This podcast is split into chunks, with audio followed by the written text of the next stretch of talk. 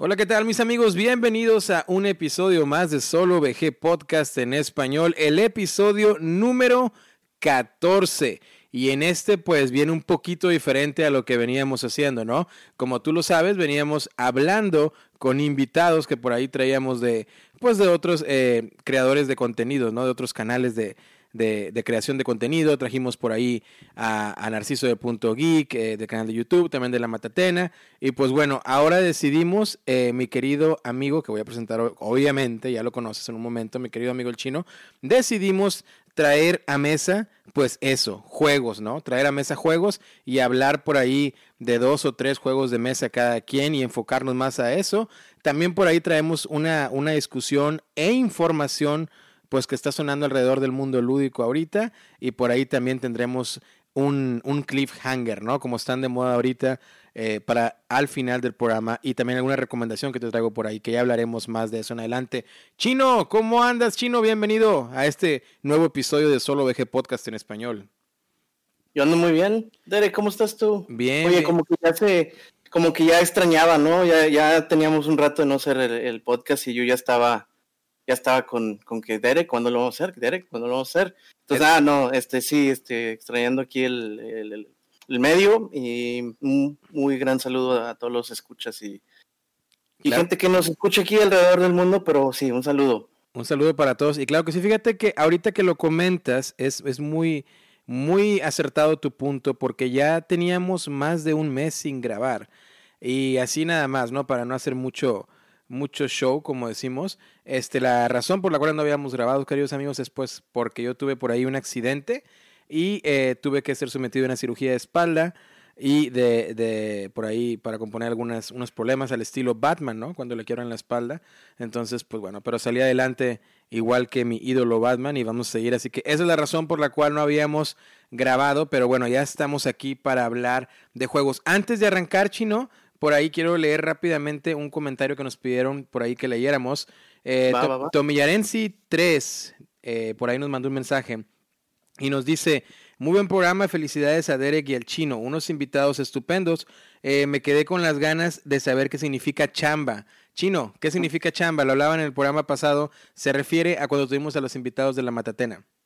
Sí, chamba, chamba, chamba. Trabajo, básicamente trabajo, el grind, ¿cómo le decimos? El, el, el, jale, le decimos también. Trabajo, el chamba, el trabajo, necesariamente ir a trabajar, a laborar y pues esas cosas, ¿no? De que, que, tenemos que hacer eh, diario. Chamba. Eh, también puede, se puede usar como que, este, como que algo que le echas muchísimas ganas, sí, como que, híjole, es toda una chamba, o sea, es como que este, preparar un podcast, hijo, es una chamba, eso es algo muy grande para, pero para nosotros no, ¿ah? Este, como ponerlo de ejemplo, pero sí, es trabajar.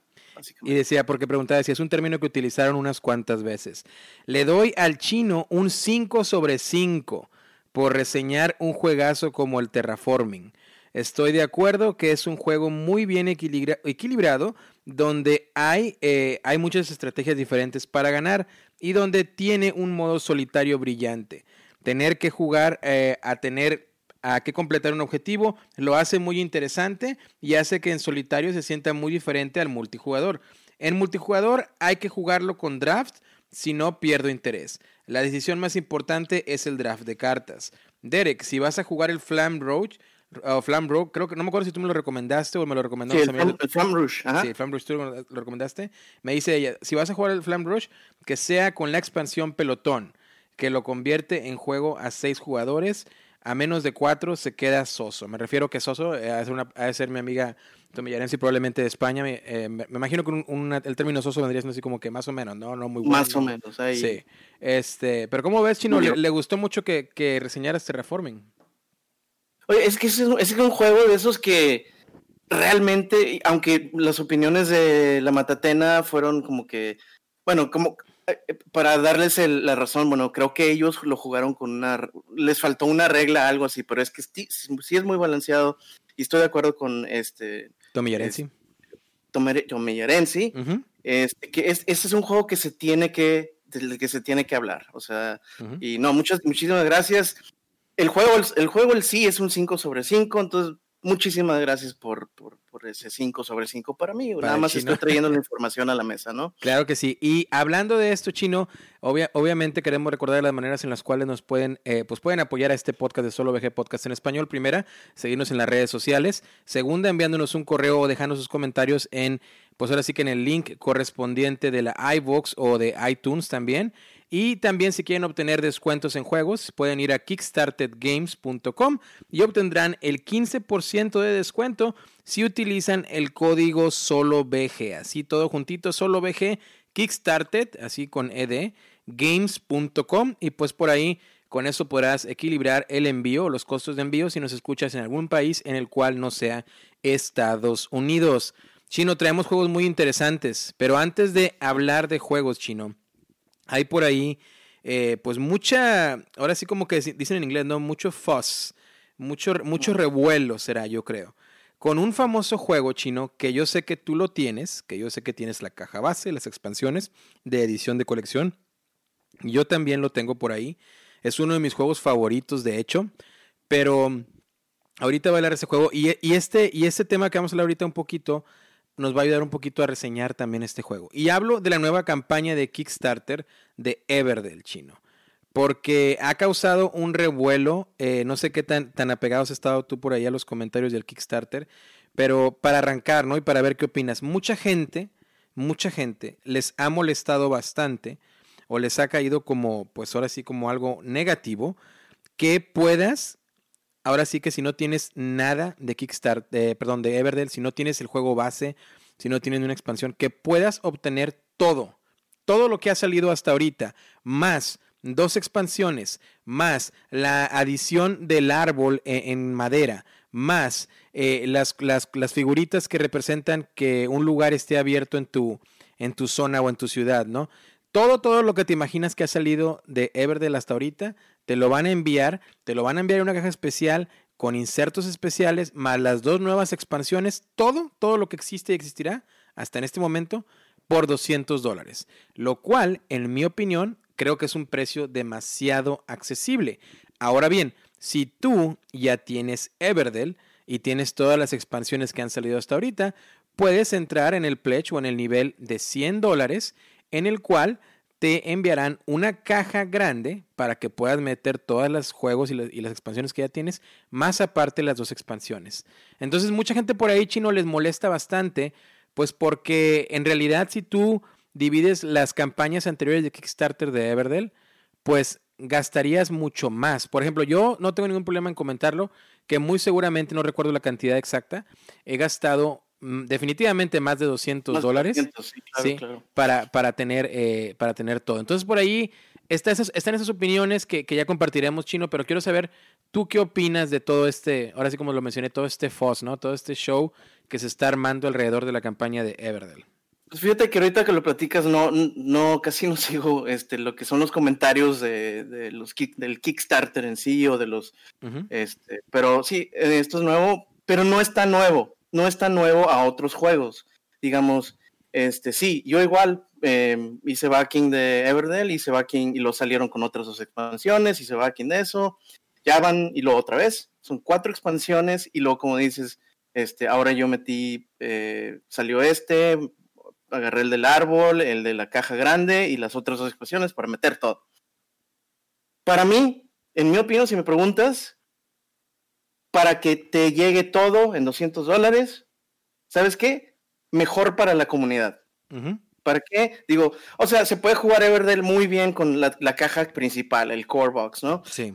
Y, ya le van agregando las diferentes este, experiencias que te dan este, los... Eh, expansiones. Las expansiones y también el árbol y todo lo demás si nosotros pagamos más, nos, esperamos más, o bueno, yo digo que también la, otra gente que no ha tenido la experiencia de jugar Everdell y luego las otras dos expansiones y luego las cuatro expansiones, pues bueno, nos hemos, hemos tenido acceso a eso, ¿no?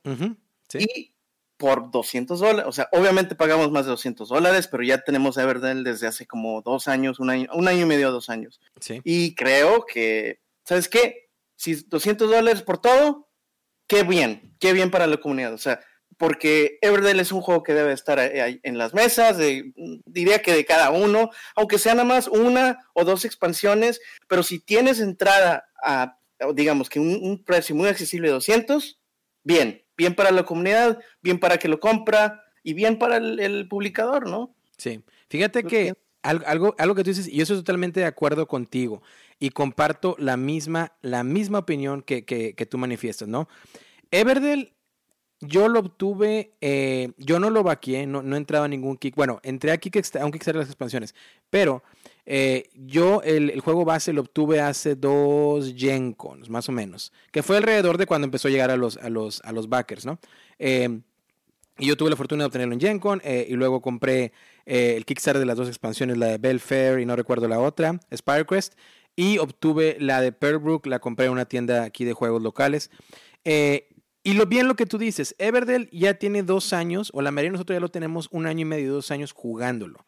Sí, a lo mejor pagamos, no sé, 250 dólares, que obviamente no incluyen las nuevas expansiones que van a venir. Entonces sí, matemáticamente, pues sí es mucho más barato y qué bueno para que más gente pueda obtener acceso a toda la experiencia de Everdell. Pero ¿qué ocurre en mi opinión? Como bien dices tú, nosotros ya lo jugamos por dos años. La gente que lo esté vaqueando ahorita o los que lo estamos vaqueando ahorita, este juego en teoría lo vamos o este pledge lo vamos a recibir en un año y medio si todo sale acorde a Kickstarter y a los envíos y, y la pandemia y todas esas situaciones. Que ya sabemos que raramente un Kickstarter te va a llegar cuando te lo prometen. Siempre tarda por lo regular de cuatro a seis meses más. Siempre, ahora es la, moda, ¿no? De, culpar a la pandemia y antes era el año chino y, bueno, eran un, fin de cosas. Eh, pero lo que bien dices tú, entonces, si tú vaqueas ahorita Everde, lo vas a recibir en un año y medio o dos. A diferencia que nosotros ya lo tuvimos un año y medio o dos, ponle redondeale cuatro años, es lógico que el valor o vas a obtener una mejor oferta o el valor va a disminuir. ¿Por qué? Porque ya lleva cuatro años en el mercado. Esto lo vemos también con las consolas. Yo sé que este no es un podcast de consolas, pero tú y yo, Chino, lo sabemos de antemano porque lo hemos platicado anteriormente que jugamos en línea y que de hecho así fue como hicimos nuestra amistad. Ahorita el PlayStation 5, por ejemplo, que es el que está más de moda y más en demanda en todos lados, eh, ahorita un PlayStation 5 te va a costar 500 dólares americano, la versión para el disco eh, físico.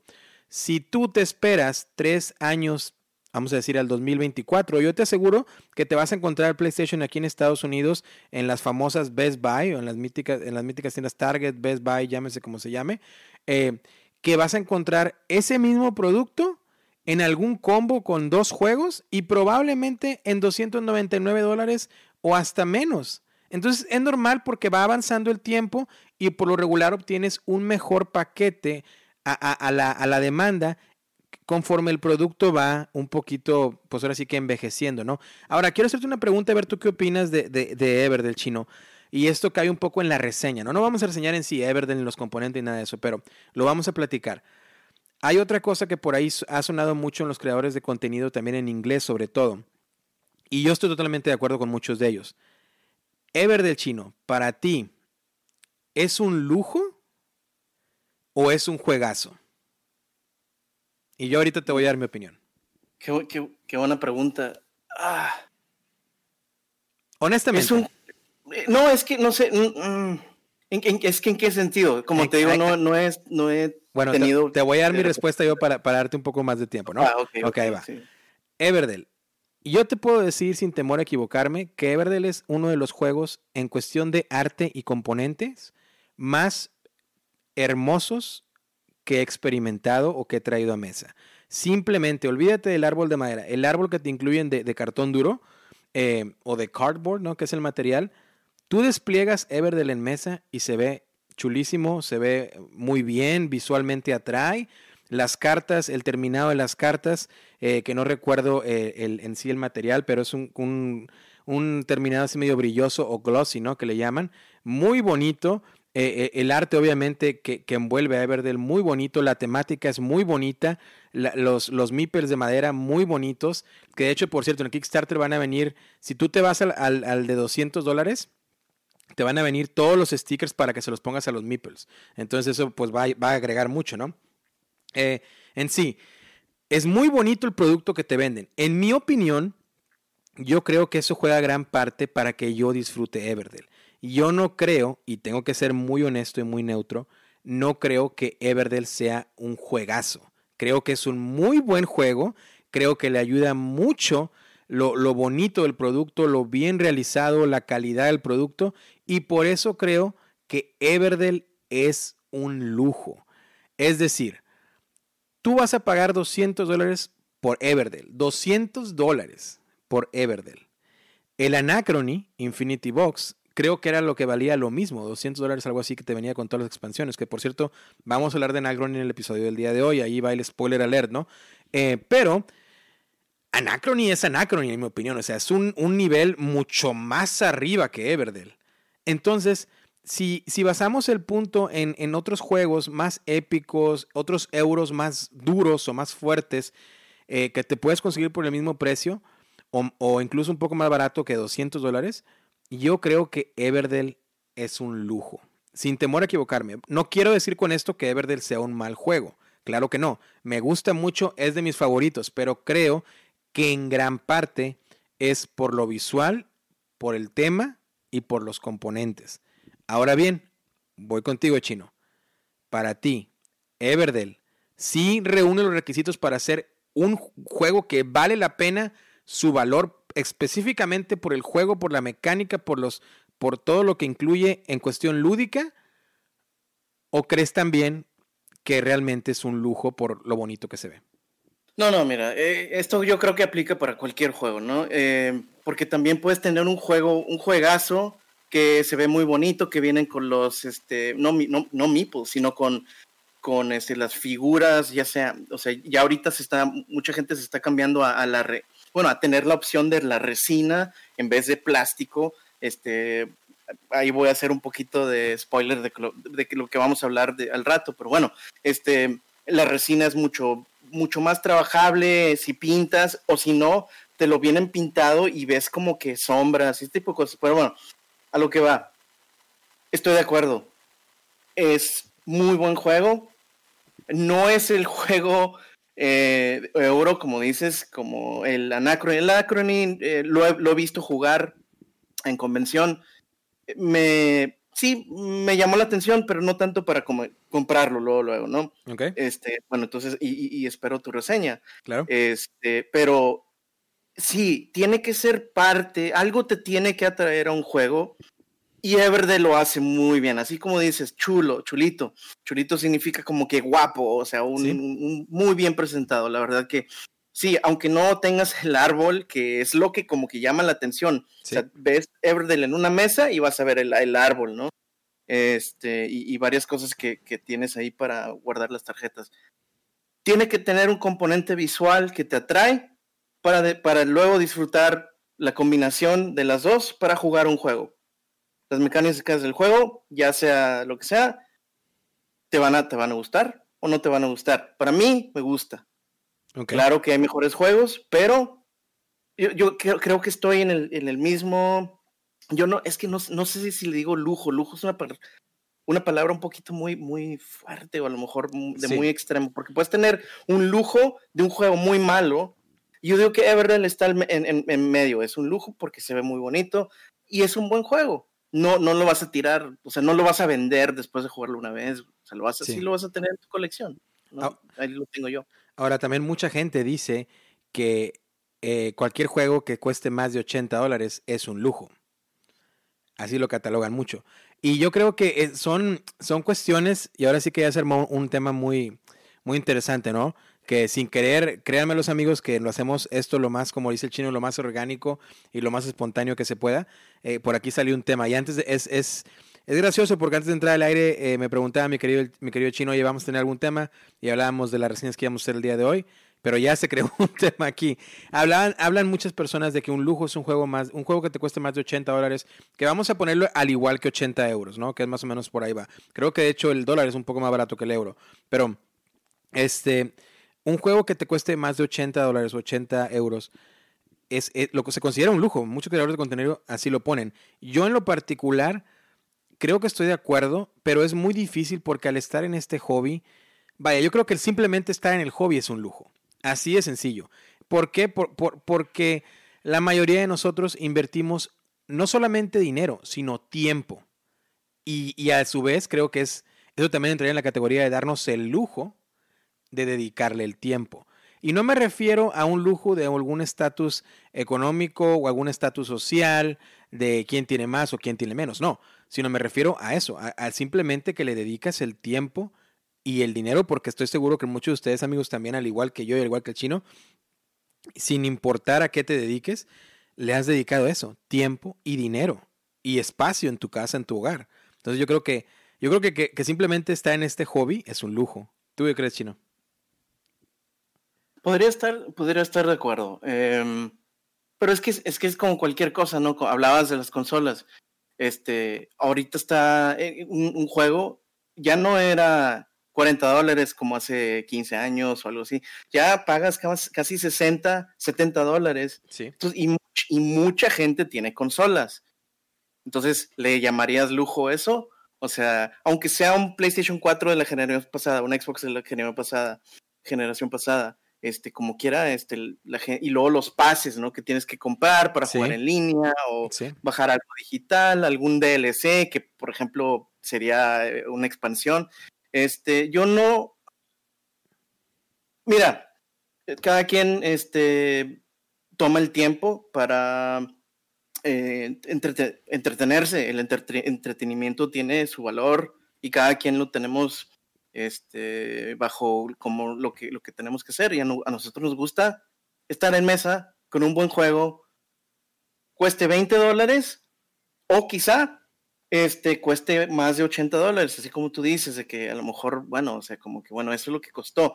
También eh, es una comunidad, no, aquí hablamos de solo, de, de solitario, solo VG, ¿no? Sí. Entonces, este, pero muchas veces, o sea, eh, eh, tratas de incluir a tus amigos, tratas de, incluir hasta tu comunidad, como lo, hemos platicado de todo tipo de cosas, pues, hasta completos extraños, es, una cosa muy grande, muy, em, que mucha gente, mucha gente puede estar involucrada. Entonces, hay veces que tus cuatro cuates, tus cuatro amigos, ¿sabes qué? Vamos a jugar Twilight Imperium, vamos a juntar los 140 dólares entre nosotros y le vamos a dar. Y te va a dar un valor de seis meses, cuatro meses, dos meses, lo que sea, pero tú y tus, tú y tus amigos, este, o tú mismo, ¿no? Compraste el Twilight Imperium, eh, se los enseñas a tus amigos, cada quien le va a dar valor a algo. Entonces no estoy, no estoy muy de acuerdo que también así como que ya un juego de 80 dólares eh, es un lujo. Yo creo que es un, eh, yo creo que para, no sé, no he escuchado a nadie que hable de eso así directamente, tú me lo estás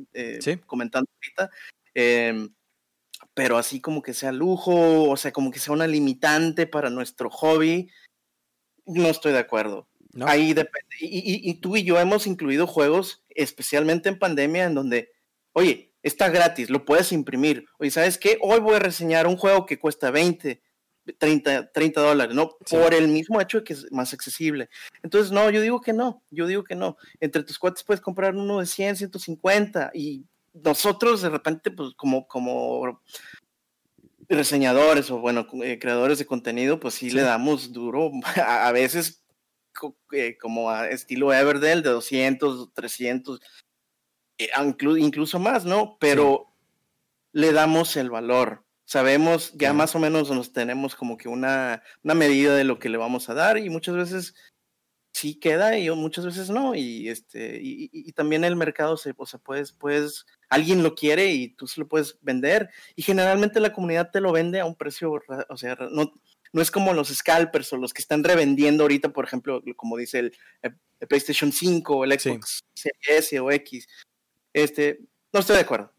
Bueno, entonces, bueno, digo, y como dices tú, es un, es un tema yo creo que tiene sus, ahora sí que muy en vivo, ¿no? Porque también, yo creo que también sería una cuestión de para que, cómo adaptas o cómo adaptamos.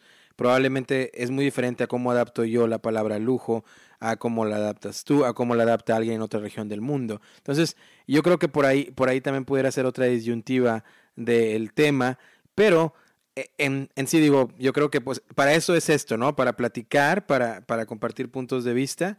Y sí, la verdad que como dices tú, a fin de cuentas, algo muy positivo es que si aún así, por decirlo así, lo catalogamos como un lujo, el estar en este hobby, pues puede ser un, un, lujo reciclable de cierta manera, ¿no? Por lo que dices tú de la compra-venta y de que a lo mejor me estoy seguro que alguien en el mundo ha de ser demasiado dedicado y probablemente diga, ¿sabes qué? Yo lo más que voy a gastar en juegos de mesa es tanta cantidad y de ahí se va vendiendo y comprando y vendiendo y comprando y nunca pasó de esa cantidad simplemente por estar reciclando los juegos.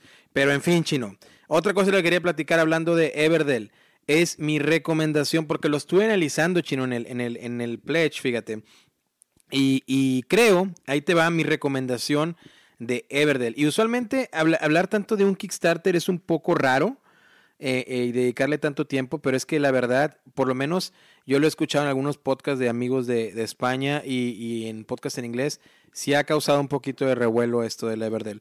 ¿Qué pledge me conviene, chino? Para ahí preguntaban en algunos foros. ¿Qué pledge me, me conviene? Fíjate, si tú ya tienes todo lo de Everdell y si tú dices, ¿sabes qué? Yo solamente quiero las dos expansiones y la caja y el árbol de madera, estás hablando que las dos expansiones y la caja son 100 dólares. El árbol de madera son como 25, déjame abrirlo, ahí te va, espérate. El árbol de madera son 25 dólares. Déjame meter aquí la campaña. El árbol de madera son, son 125 más el envío son 22 dólares. Estás hablando de 100, 125 más 22, 35, 45, como alrededor de 147 dólares, más o menos, ¿ok? Eso sí. Más, la, más la caja. No, no, no, ya con la caja. Ah, ya con la, caja la caja, las dos expansiones y el árbol, ¿ok? No te va a incluir stickers, no te va a incluir nada. Son 147 dólares.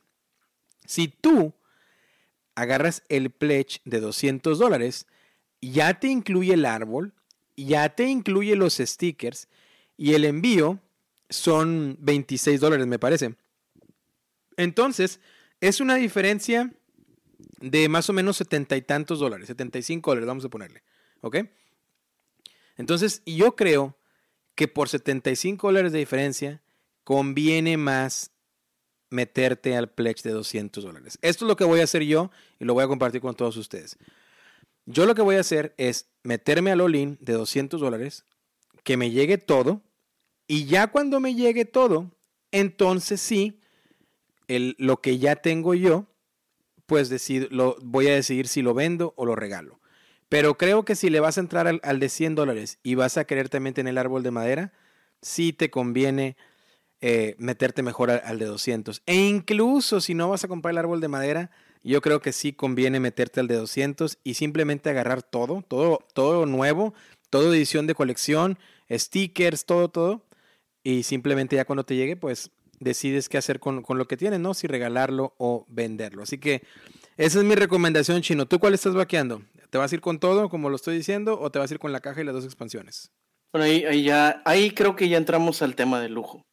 y de cada quien, el lujo de cada quien, ¿no? Es correcto, sí. Este, Mira, si te gusta el juego, eh, eh, la accesibilidad del Everdell fue su éxito. O sea, bueno, su éxito es que ya lo puedes comprar en retail, o sea, lo puedes comprar en, tiendas, ¿no? sí. o sea, no, no, necesariamente un Kickstarter o... Ya lo puedes comprar en línea en, tu lugar favorito de comprar. O, en, eh, si vives en, alguna parte del mundo en donde ya está en tiendas que puedes visitar locales y, eso es algo que siempre decimos, ¿no? Que hay que apoyar mucho a esa comunidad. Este, ahí, pues sí, si quieres stickers para tus meeples, ahí tú tienes que decidir. Eso sí es un lujo. El árbol de madera, como, como dijiste, el de, el de, el de cartón ya se ve muy bien. Pero sí le da, si a ti te, si, tú sientes que, ah, mira, es que se va a ver mucho mejor, ¿no? Lo voy a poner aquí y la gente lo va a ver. Este, pues sí, es un lujo, ahí sí. Este, yo, mira, yo soy, yo, yo le entré a este hobby para jugar, que me encanta jugar, me encanta jugar solo, me encanta jugar con personas, más solo, pero más solitario, pero, pero soy coleccionista también. Y no, no solamente colecciones, yo tengo varias colecciones de varios intereses míos. Sí. Pero este, este tipo de hobby para mí es una colección. Muchas, muchas personas van a decir, bueno, ese sí es un lujo. Y la verdad, sí es un lujo. Porque yo le voy a entrar con el árbol, con los stickers, con todo. Sí. a lo mejor no vale lo que vale, Ah, y, sabemos que Kickstarter va a inflar precio. Ah, mira, llévate esto y ya, ya, aparte esto, esto, esto. O sea, ya cuando estás haciendo el checkout en Kickstarter o, en el, sí, ya, ya, o sea, he tenido juegos en donde hice el pledge, o sea, de, no sé, 80 dólares. Y ya cuando eh, se está terminando la campaña. o en el late pledge, ¿no? También es con el late pledge cuando puedes meterle más. Exacto o, bueno, ya cuando sale el, man, el Pledge Manager, ¿no? Donde ya finalizas, si esto es lo que voy a comprar, esto es lo que este es el crédito que tienes y lo compraste para el core box, pero mira, aquí le puedes agregar esto, esto, esto, esto, hay una lista grande. Sí. Me ha pasado que hice un pledge de 80 y salgo con, gastando 200 dólares. ¿Por qué? Porque ahí está, es, es comercial, sí, sí, sí. O sea, ese tipo de cosas. Pero eso viene con híjole, es que tengo también el FOMO, ¿no? Fear of missing out, o que no, que, o que, que, no tengas algo, ¿no? Pero eso viene más de coleccionista, eso sí es de lujo. Este, entramos todos por, a este hobby por distintas razones. Ahí sí yo creo que sí es lujo y yo soy parte de, de, eso, de, ese, de esa mentalidad. Entonces yo creo que es así, o sea, yo creo que ahí ya es individual, qué es lo que te gusta, ¿sabes qué? A mí me gusta jugar los juegos, juego solitario, para mí está bonito así, sin stickers, sin lo demás, sin, sin, el, árbol. Y esto aplica para todos los, todos los juegos, ¿no? Hay veces que el, acabado, como estaba platicando también los, puede ser un, un, recorte, un recorte, o sea, que tus monitos, tu, tu carácter sea representado por un recorte de, de, de cartón o algo de una figurita de plástico o una de resina, que es, es bastante sí el precio varía mucho, o sea, entre esas cosas. Entonces, sí, creo que es muy personal eh, y ese es mi punto de vista y yo caigo en, lo que es el coleccionista y eso es un lujo. Y vas con todo. Sí, fíjate que aquí ya lo, tengo. La diferencia del envío, y te vaya para terminar con el tema de Everdell. Eh, si tú decides tomar las dos expansiones sin la caja que, que te va a ayudar a guardar todo, son 15. Si decides tomar las dos expansiones con la caja, son 22. Y si decides tener la complexión completa, que incluye lo que ya mencioné, más todo lo que ha salido de Everdell hasta ahorita, son 26. Entonces son 4 dólares de envío de uno a otro la diferencia. Entonces, eh, en, eso se basa mi recomendación, ¿no? De que yo creo que el mejor nivel es ir con todo. Y pues bueno, ya después verás qué hacer con tus copias de lo que tienes hasta ahorita. Como lo mencionamos antes, Chino, en este programa vamos a hablar de varios juegos. Tú traes varios juegos para reseñar, yo traigo varios también para reseñar. Así que sin más, Vamos a la siguiente sección en la cual nos dedicamos a eso chino, a hablar de juegos de mesa.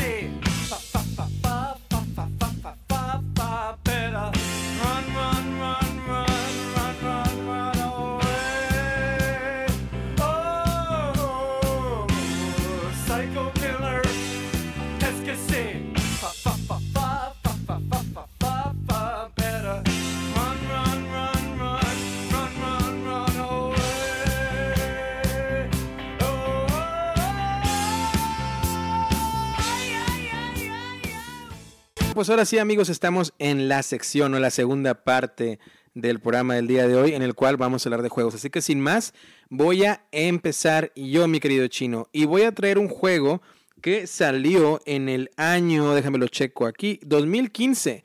Pero es un juego que se ha ganado eh, el lugar en el corazón de muchos y en las ludotecas de muchos. Yo recientemente lo adquirí y en cuanto compré el juego base, no dudé en comprarme las dos expansiones y pues bueno, así que hablar de ello. Y me refiero a Raiders of the North Sea o Saqueadores del Mar del Norte.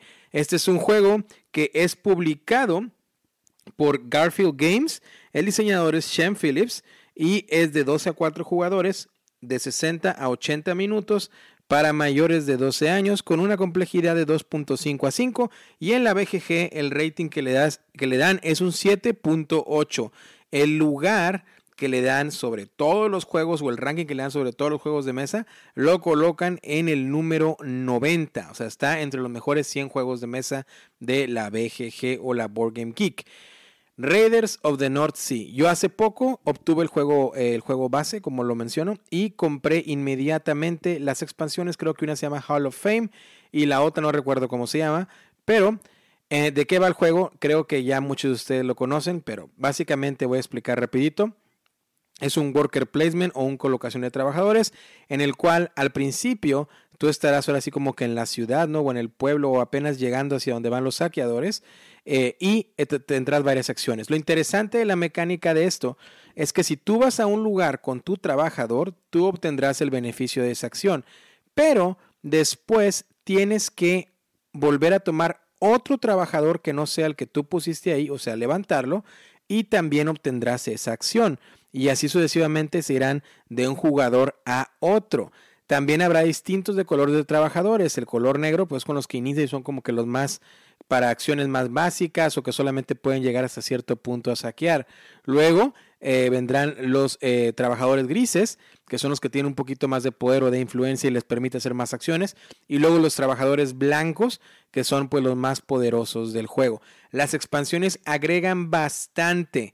Las expansiones creo que son necesarias. ¿Por qué? Porque si tú juntas las dos expansiones con el juego, lo hacen un juego, en mi opinión, muy, muy completo. ¿Qué agregan las expansiones? Bueno, pues una de ellas agrega un track de fama y eso te permite que cuando tú llegas a, saquear ciertas regiones, si tú llegas a encontrar el tipo de recurso que va a activar esa expansión de fama, entonces te enfrentarás a, un, a una persona o a un vikingo o a un raider, como le quieras llamar, titulado Jarl que es J-A-R-L. No, no sé cuál sería la traducción en español, pero es como que los que están defendiendo, como el, rey o, el encargado de esa región que la va a defender. Cuando tú te encuentras a uno de ellos, vas a tener tres opciones, ya sea matarlo, que si lo matas, él también hará daño a tu tripulación con la que estás compitiendo, pero podrás incrementar tu, fama en ese track que al final te dará puntos de victoria, o lo puedes eh, reclutar también hará daño a tus tripulantes al reclutarlo porque pues es un guerrero, pero él también al, que tú, al momento que tú lo reclutes, bueno, pues él te dará la fuerza con la cual estaba atacando, así que te servirá. Y también simplemente puedes huir. Si huyes es la peor opción, pues porque ahí tendrás que sacrificar un punto de fama o un punto de victoria. ¿Cómo ganarás el juego? Como bien me estás oyendo mencionar, hay diferentes tracks, como el que ya mencioné de fama. También hay un, track de, eh, fuerza de, o de strength, que se le llama, y también un track de Valkyria o yo como lo llamo yo de Valhalla, eh, más basándome más en la mitología o en el juego de Champions of Midgard, ¿no? Eh, cualquiera, que, cualquiera de esos tracks te van a dar puntos al final del juego. También puedes hacer ofrendas durante el juego y pagar con distintos tipos de recursos. Esas ofrendas también te darán puntos de victoria. También con una de las expansiones que se llama Hall of Heroes, ahora me acuerdo, o, o el Salón de los Héroes, también esa expansión traerá al juego algunas aventuras que podrás colocar en el tablero en cuanto tú llegues a saquear una región. Como ya no hay recursos, ahora habrá una aventura ahí que la misma expansión pondrá una parte más donde puedes colocar un trabajador para poder ir a esa aventura y esa aventura también te irá generando puntos. Y para estar en esas aventuras, pues bueno, tendrás que descartar strength o fuerza equivalente o superior de las cartas que tengas en tu mano, que esas mismas cartas van a ser personajes que vas a poder reclutar o descartar para hacer diferentes acciones o habilidades. Al final del juego, entre más saques lugares, pues te van a dar puntos de victoria también. Tiene una mecánica muy padre que al momento que llegas a saquear ciertas regiones, conforme vas avanzando, vas a tirar unos dados. Y si utilizas los dados de las expansiones, esos dados también pueden llegar a matar a ciertos tripulantes de tu tripulación pero al matarlos avanzarás en ese track de Valkyria o Valhalla, lo cual te representa la gloria de estos saqueadores que murieron en batalla. Y ese track también te podrá dar puntos de victoria al final del juego. Ahora bien, al, ir a saquear una región, vas a sumar el total de la fuerza de toda tu tripulación más el total de la fuerza que hayas avanzado en el track de fuerza o strength, más el resultado de los dados. Y de acuerdo al número que obtengas, será la cantidad de puntos de victoria que obtendrás según la región lo dicte. Es un juego muy interesante que de esa manera de saqueando vas a ir acumulando puntos de victoria, pero realmente la gran cantidad de puntos de victoria vendrán al final del juego cuando se determine en qué lugar de cada uno de los tracks te encuentres, cuántos puntos de victoria te dan por estar en ese lugar que estás y también por todas las ofrendas que hayas hecho a los dioses, porque también te darán puntos de victoria. Y con una de las expansiones, como mencioné, con las aventuras que irás obteniendo, entre más aventuras obtengas, más puntos de victoria al final del juego. Y el ganador será el que obtenga, por, por supuesto, más puntos de victoria. También por ahí los recursos como el oro y el, y el metal te darán puntos de victoria. Y así como cada par del otro recurso que no recuerdo cómo se llama, también te dará eh, puntos de victoria. Entonces yo creo que el juego con las expansiones es un juego muy completo. Ahora lo que nos interesa y lo que me ha fascinado es el modo solitario. Porque este juego, como bien lo mencioné, como me escuchaste al inicio de la reseña, es de 2 a 4 jugadores. Ahora bien, si tú compras las dos expansiones que existen, lo convierte en un juego de hasta de 6 jugadores. Y si tú compras desde la página web de ellos, de Garfield Games, el, ahora sí que el mazo de cartas que es la, inteligencia artificial ¿no? o el autómata, pues podrás jugarlo y se convertirá a un juego en solitario. Mi recomendación es que hagas lo que hice yo. Bajé la aplicación en mi dispositivo eh, de, Apple, pero también está disponible en Android, en cualquier dispositivo. Te, te cuesta 2 dólares americanos y es básicamente estás bajando el mazo de cartas que te, que te vendería la tienda no online y que tendrías que esperar tiempo, más pagar envío, más viceversa. Entonces con ese e, es simplemente el mazo en tu celular o dispositivo móvil. Y de ahí Podrás jugar en solitario de una manera muy sencilla. La misma aplicación te dará un tutorial también por escrito de reglamento de cómo cambia el juego para jugar en solitario, que realmente no es mucho. Y ya, tú harás tu turno exactamente igual como en un juego multijugador y después revelarás una carta del mazo de cartas de autómata, ¿no? O de la aplicación, según sea el método que obtuviste este mazo. Y determinará qué hará tu oponente, ya sea ir a, ir a saquear una región o hacer cierta acción y bloquear cierta acción para tu turno y ellos también podrán obtener recursos y para ellos es muy fácil saquear. De hecho, es mucho más fácil saquear para ellos que para ti. Entonces, eso te hará, pues ahora sí como que ese, ese, ese motivo de desafío o ese challenge, ¿no?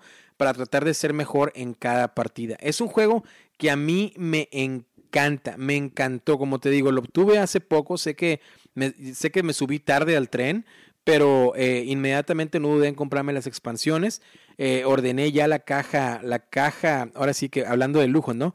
La caja especial, la cual, pues simplemente es una caja que te cuesta 25 o 30 dólares. Caja de cartón que te permite acomodar las expansiones y el juego, todo ahí.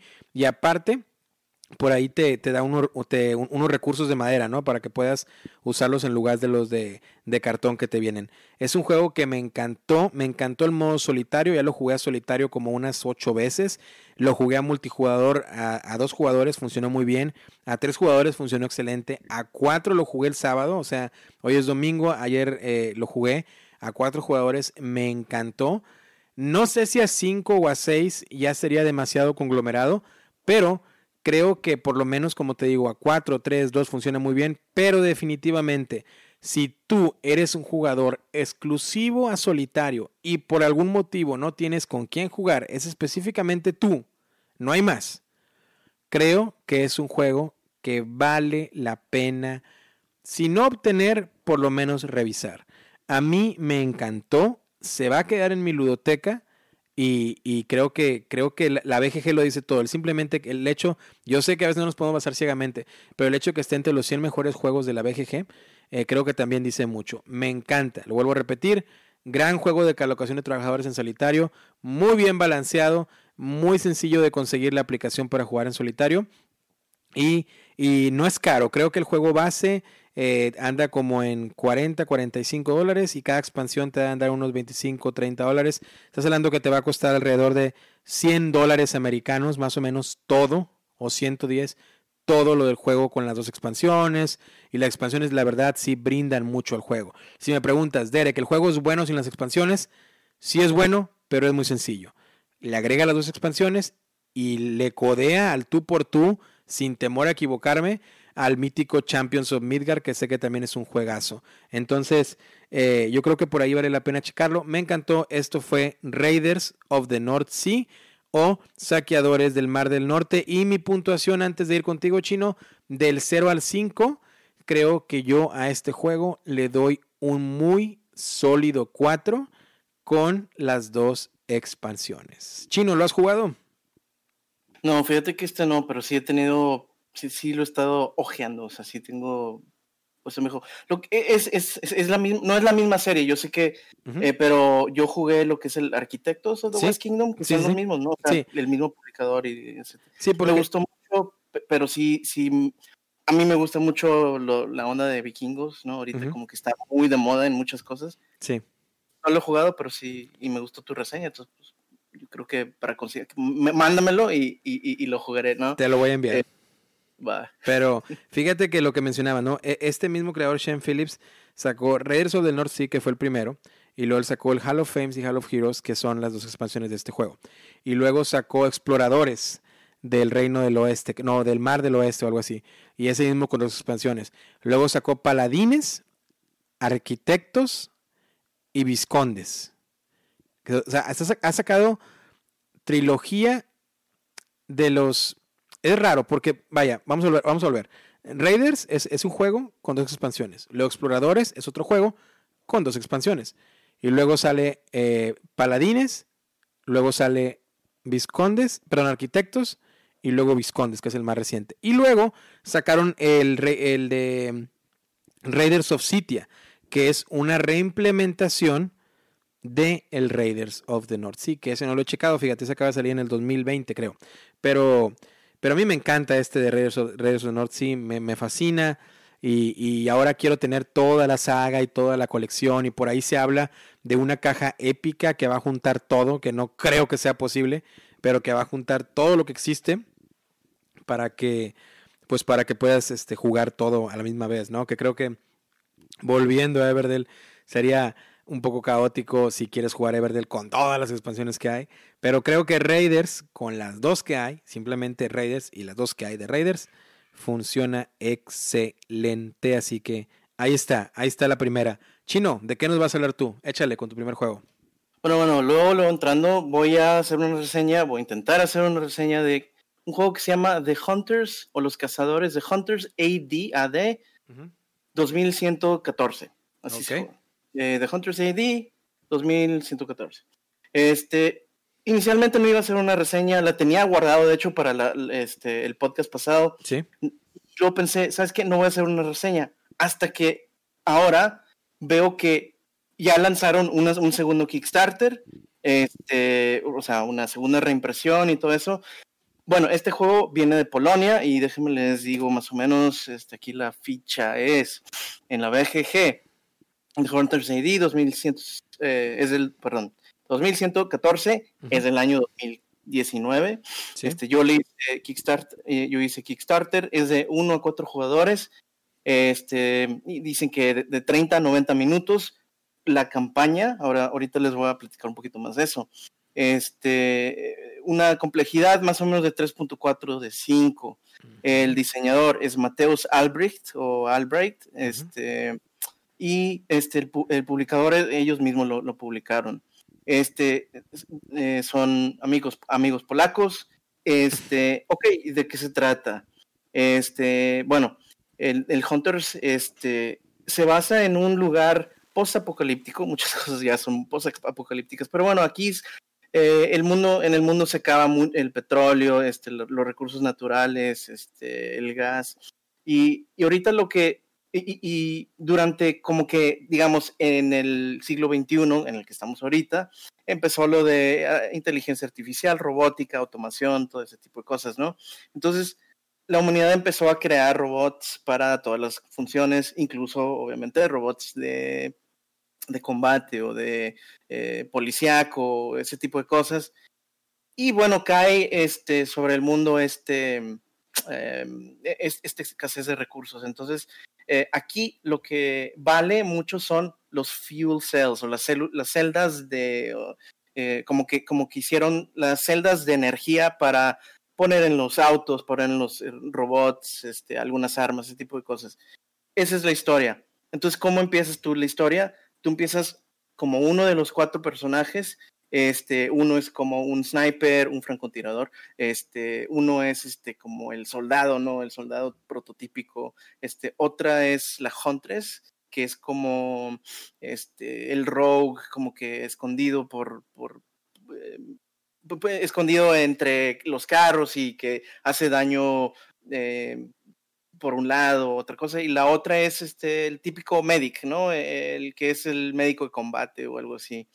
Este, yo creo que es este, este es un juego muy, lo que le, comentaba a Derek que, le gustaría mucho, pero e, esencialmente es una Meditrash muy bueno, pero bueno, ahorita doy mis opiniones, les voy a seguir contando de lo que es. Este, entonces empiezas con uno de esos personajes, bueno, como, como un jugador, la recomendación es tomar dos personajes y muchas, muchas, mucha gente dice, agarra al soldado o a lo mejor a la Huntress, pero ten al medic, porque sufres daño y es difícil, eh, eh, digamos, sanar tus heridas. Tienes el medic, el medic puede hacer, eh, puede curar a tu, partida. De cinco o cuatro jugadores, cuatro son esas clases que mencioné. Ahora, todos empiezan, cada, cada personaje tiene su tablero, este, es tablero muy grande para lo que es, y tiene recursos. Hay muchísimos recursos en este juego, este, pero los esenciales son la moral y la comida. Y, este, ok, moral, comida, y luego lo que sí está muy, muy bonito del, tablero del, del, jugador individual es que hay espacios para armadura, hay espacios para las armas principales, armas secundarias, este, tienes lugares para eh, eh, armadura, creo que eh, armadura, otras implementaciones especiales, granadas, este, steam packs, ese tipo de cosas. Es, es muy, es, es, como una reproducción de un juego, como un juego en, en línea o, de, video, pero en, en, en tablero y, hace un buen, buen, hace un muy buen, este, una buena representación. Porque también tienes una, una base este, y la puedes ir construyendo. Este, es, en esa base viene uno, eh, de un lado y del lado izquierdo viene un contador de los días. Tienes 56 días para terminar la campaña. Este, puedes rejugar la campaña con diferentes eh, monitos, con diferentes decisiones, pero eh, cada campaña tienes que terminarla este, al día número 56. Entonces tienes ese marcador de tiempo. Eh, en ese mismo marcador de tiempo puedes poner ciertos eventos. Por ejemplo, si yo quiero poner eh, un, armario o a lo mejor, eh, sí, un armario que te va a hacer un, o sea, va a fabricar armaduras para tus jugadores, para tus caracteres, y se tarda cuatro días en hacer. Entonces pones la tarjeta sobre el, lo que es este, la, el, la loseta, bueno, no, la, el, la base, y le pones un contador de A, y luego en el, en el día 4 le pones otro contador eh, recíproco que es el A. Entonces, vas pasando los días, este, vas haciendo, eh, hay, hay, armario, hay este, gunsmith, hay para hacer eh, granadas o este equipo especial. Este, y bueno, representa, hay, hay piezas de cartón de, por ejemplo, una, un rifle. Y lo tienes, por ejemplo, una magazine o a lo mejor quieres agregarle em, balas que disparen fuego o disparen electricidad, que son muy buenos contra los robots. Bueno, así como que eso es este, lógico de un juego, ¿no? Este, de esta mecánica, de este tipo. Y, y lo vas pegando debajo de las armas. Y también si, si, si vas a, ponerle un aditamento, o sea, agarras un cuadrito de cartón y, y, embona muy bien este, enfrente, como una bayoneta, enfrente de un rifle, este, y, y, embona muy, muy bien, muy bonito, siempre y cuando tengas espacio y lo que va a determinar qué tanto espacio tienes para armas va a, ser determinado por este, tu, carácter. Tus personajes, ¿qué hacen? Van a salir al mundo este, a, eh, sobrevivir, básicamente, a juntar comida, y aparte son, es una aventura, ¿no? Vamos a salir, vamos a hacer, vas a, vas a tratar de este, eh, crecer tu fortaleza o tu base y vas a subir de nivel y de experiencia eh, a, tus, a tus personajes. Este, yo elegí lo que es el sniper, no sé por qué, siempre me gustan los snipers, y la Huntress, porque me gustan mucho los rogues o ese tipo de, jugador que, uno que tira de lejos y otro este, que va al sobres, va hacia adelante, pero no tan un soldado, sino que más o menos por la oscuridad, algo así. Y entonces, porque a mí no me gusta que me digan, es que empieza con esto y, con esto, no, no, entonces eh, es otra cosa. Em, sales y este es, híjole, este es, esta mecánica fue la que tengo, tengo doble, doble, doble, este, le comentaba a Derek, la, la cosa es aquí, así, tú cuando sales a explorar, tienes que tener un espacio en tu mesa en donde sacas unas tarjetas eh, de, tarot, o sea, que creo que son 120 milímetros por 80. Y este, tienes lugar, tienes tres zonas y las tres zonas tienen su dificultad, su grado de dificultad de una calaverita, dos calaveritas y la más, la, más eh, difícil es la de tres, ¿no? Y hay sitios y hay locaciones, no, perdón, hay locaciones y hay sitios, pero, por ejemplo, locación es la ciudad de, hijo, no me, no me acuerdo ahorita, pero la ciudad X. Y dentro de la ciudad X, este, vas a poner locación A, B y C. Viene el juego con una caja de del 0 al 50, del 51 al 120. Y no les miento, llega a, tener como 600 tarjetas de este tarot. Y luego hay otras que son del 2000. No, entiendo muy bien cómo, cómo lo hicieron ahí para... Eh, porque se, se brinca, por ejemplo, del 400 al 450 y no, no hay nada. A lo mejor están esperando una expansión, no sé.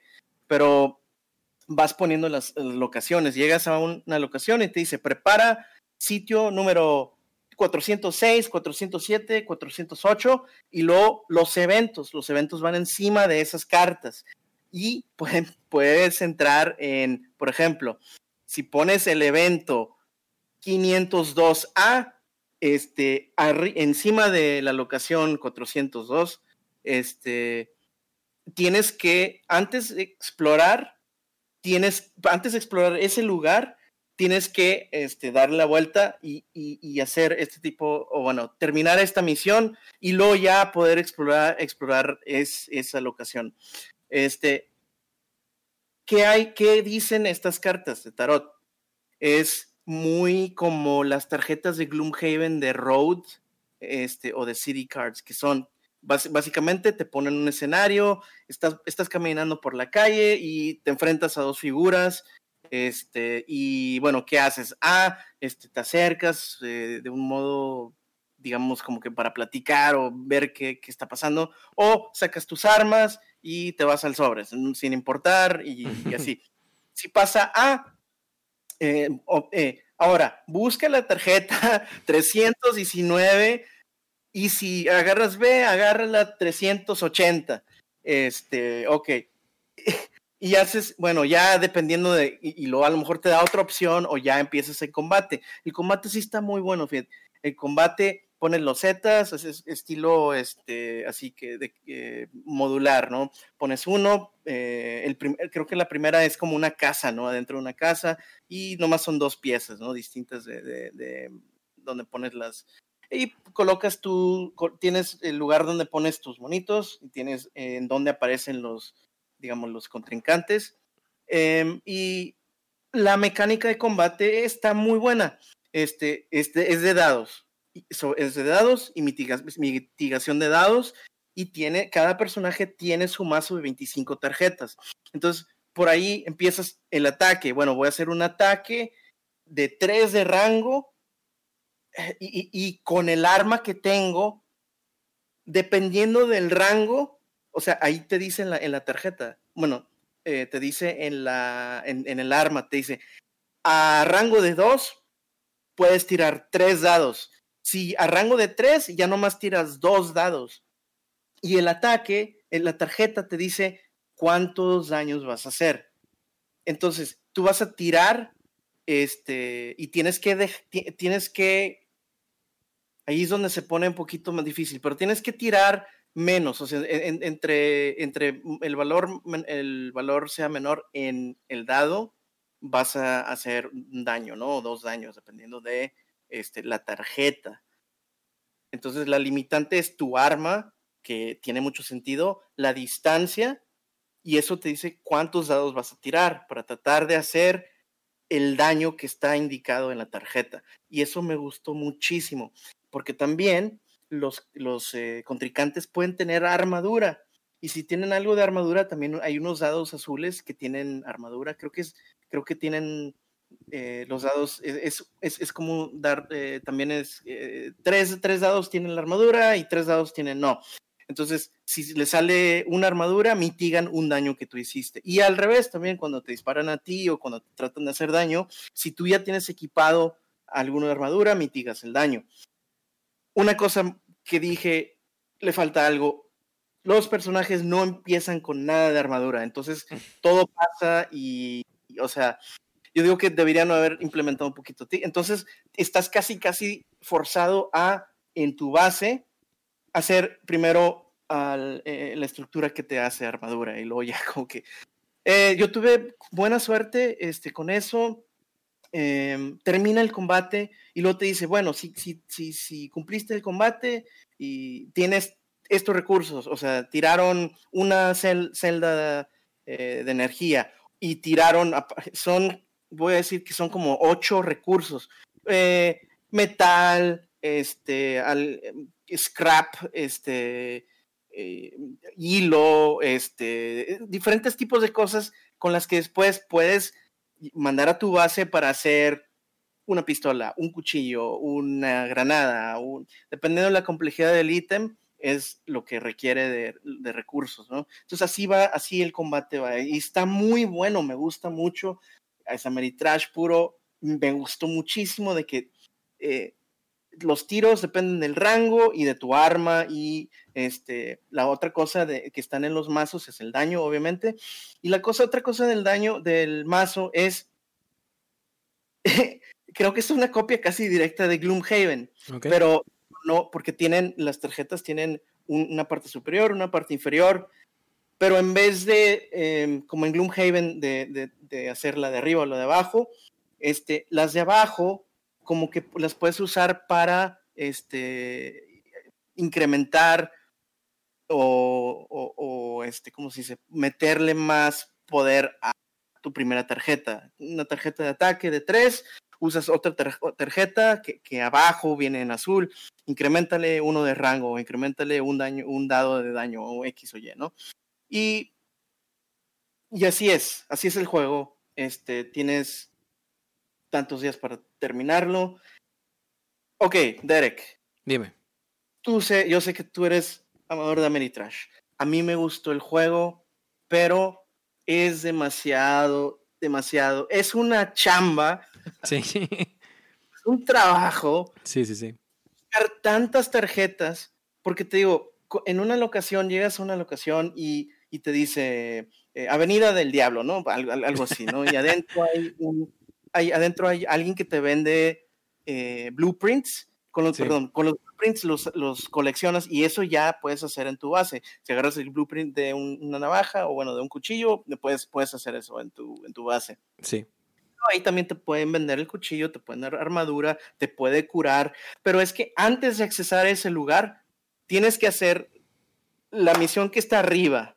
Y ahora, hay misiones que van debajo de la carta, que que no sabes qué es, y, y, hay, y luego tienes misiones que están boca arriba, pero no puedes hacer esto sin primero hacer esto, y luego cuando haces esto, tienes que buscar la carta 321A y 300 y está bien escrito, pero no, no puedo, no, no pude, o sea, el espacio que ocupa, yo tengo una mesa muy grande que, que tengo para, dedicado para, para, mis juegos de mesa, o sea, casi, casi tuvo, tuve que hacer todo, este, tres, cuatro, no, tres, cuatro, cuatro quintas partes de mi, de, de Es, está, fue loquísimo porque para un, uno, eh, eh, las, los, este, tienes tus mazos y esos van al lado de tus mm, personajes y la, literalmente es como un, tu character sheet o tu, tu carácter es de una, casi casi del tamaño de un solo, una hoja de 8 por, por, por 11 pulgadas, una de cuaderno, una normal. Sí. De oficio, ¿no? No, no. Bueno, una hoja normal. Entonces tienes dos, tienes dos mazos y luego tienes, eh, tienes la, eh, el cuartel o la base y luego tienes eh, la caja de mazos y luego para empezar a poner las locaciones y los sitios y todo y esto abajo de encima o, así o volteado para acá, pues lo tienes enfrente. Entonces estás jugando totalmente parado 100%, casi 100% del, del, del tiempo, menos que esté, estés y luego el combate lo tienes que hacer enfrente de ti.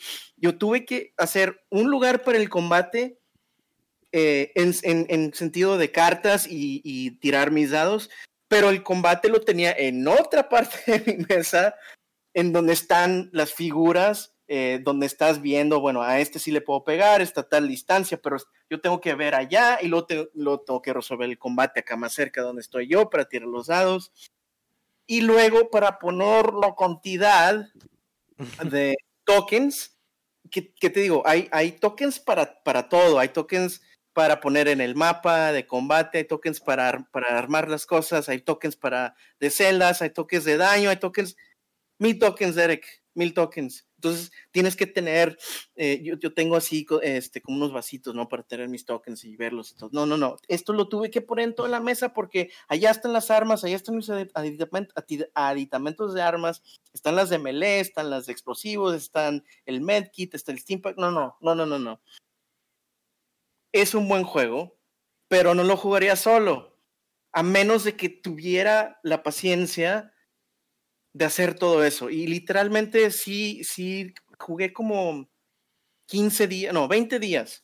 O sea, más o menos a la mitad de lo que es una, una campaña. Sí. Y ya tenía tres locaciones en, un, en, en donde está la dificultad 1, 2 y 3.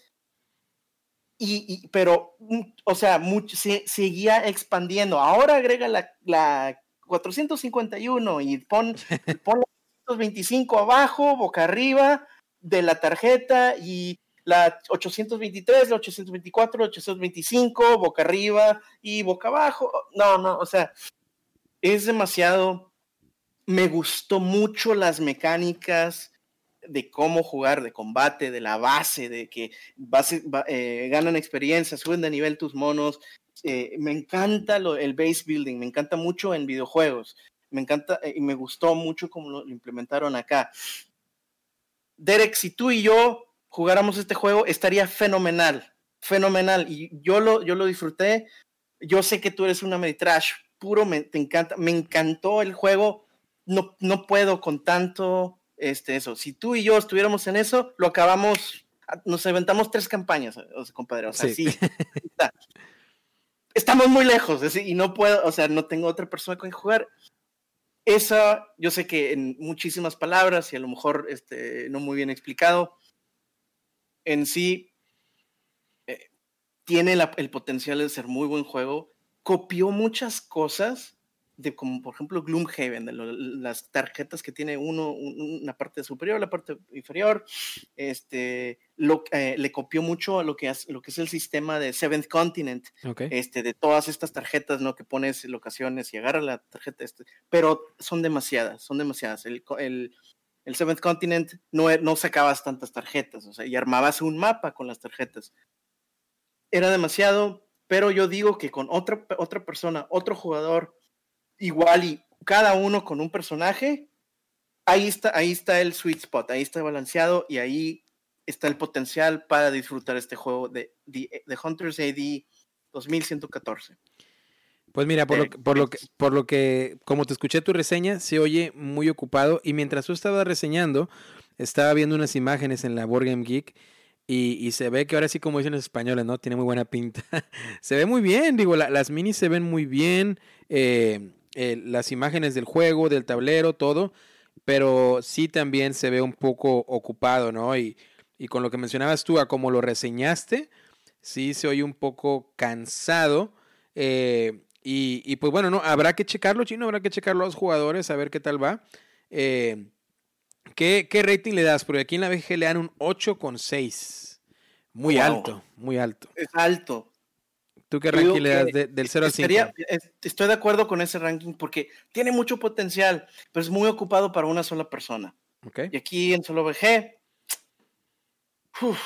le tendría que dar un 3 porque tiene potencial para jugarlo contigo, quizás. Y ahí sí se va a 8.5, no, bueno, a 4, no sé, un buen sólido. Yo, yo, digo que sí, lo jugamos tú y yo, sabiendo que tú eres amante de Ameritrash. A mí, si me gusta el Ameritrash, me gusta también, para solo me gustan más los euros, pero con esto, así como siempre con compis, siempre es mejor con amigos siempre es mejor, ¿no? Y ahí dice, si dije, este es algo que, que, que, yo con otro amigo, en especial Derek, que le gusta el Ameritrash, podemos, podemos este, balancearnos. Bueno, bueno, tú haces esto, vamos a hacer esto, y como que puedes tener un flow un poquito mejor. Bueno, ¿sabes qué? Vamos a tomar esta decisión y, ¿sabes qué? Tú ten la mitad de la caja, yo agarro la otra mitad de la caja y así vamos poniendo las estructuras del, del mapa del juego. Bueno, pues, pues ahí lo tienen, queridos amigos. El 3 que le da el chino a Hunter CD Con potencial 4. Con potencial 4, sí, a dos jugadores. Habrá que checarlo, habrá que verlo. Chino, te voy a hablar de dos juegos. Fíjate, dos juegos así rapidito, que creo que esos dos serían lo equitativo más o menos a, cómo se, se, pareciera la apreciación de, de, tan convulido que es este el Hunter CD, ¿no? Pero bueno, ahí está un, un, primero que voy a hablar. Y quiero hacer, un, quiero hacer un disclaimer aquí porque recibí la copia totalmente gratis de nuestros amigos de Alderac Entertainment Group. Y me refiero a eh, The Captain is Dead o El Capitán ha muerto. Este es un juego chino que salió, ya tiene su tiempecito. Aquí lo estoy abriendo la ficha técnica. Este juego salió en el 2014. Eh, tiene un ranking de 7,2 en la BGG de 2 a 7 jugadores de 60 a 90 minutos para mayores de 14 años con una complejidad del 2.3 a 5. El diseñador es Joe Price y el, el publicante o el publicador es Alderac Entertainment Group. Eh, este es un juego totalmente cooperativo, lo cual me llama la atención de 2 a 7 jugadores. Y sí, son de esos juegos cooperativos raros en el aspecto de entre más jugadores, mejor. Usualmente los cooperativos yo siempre considero entre menos jugadores mejor.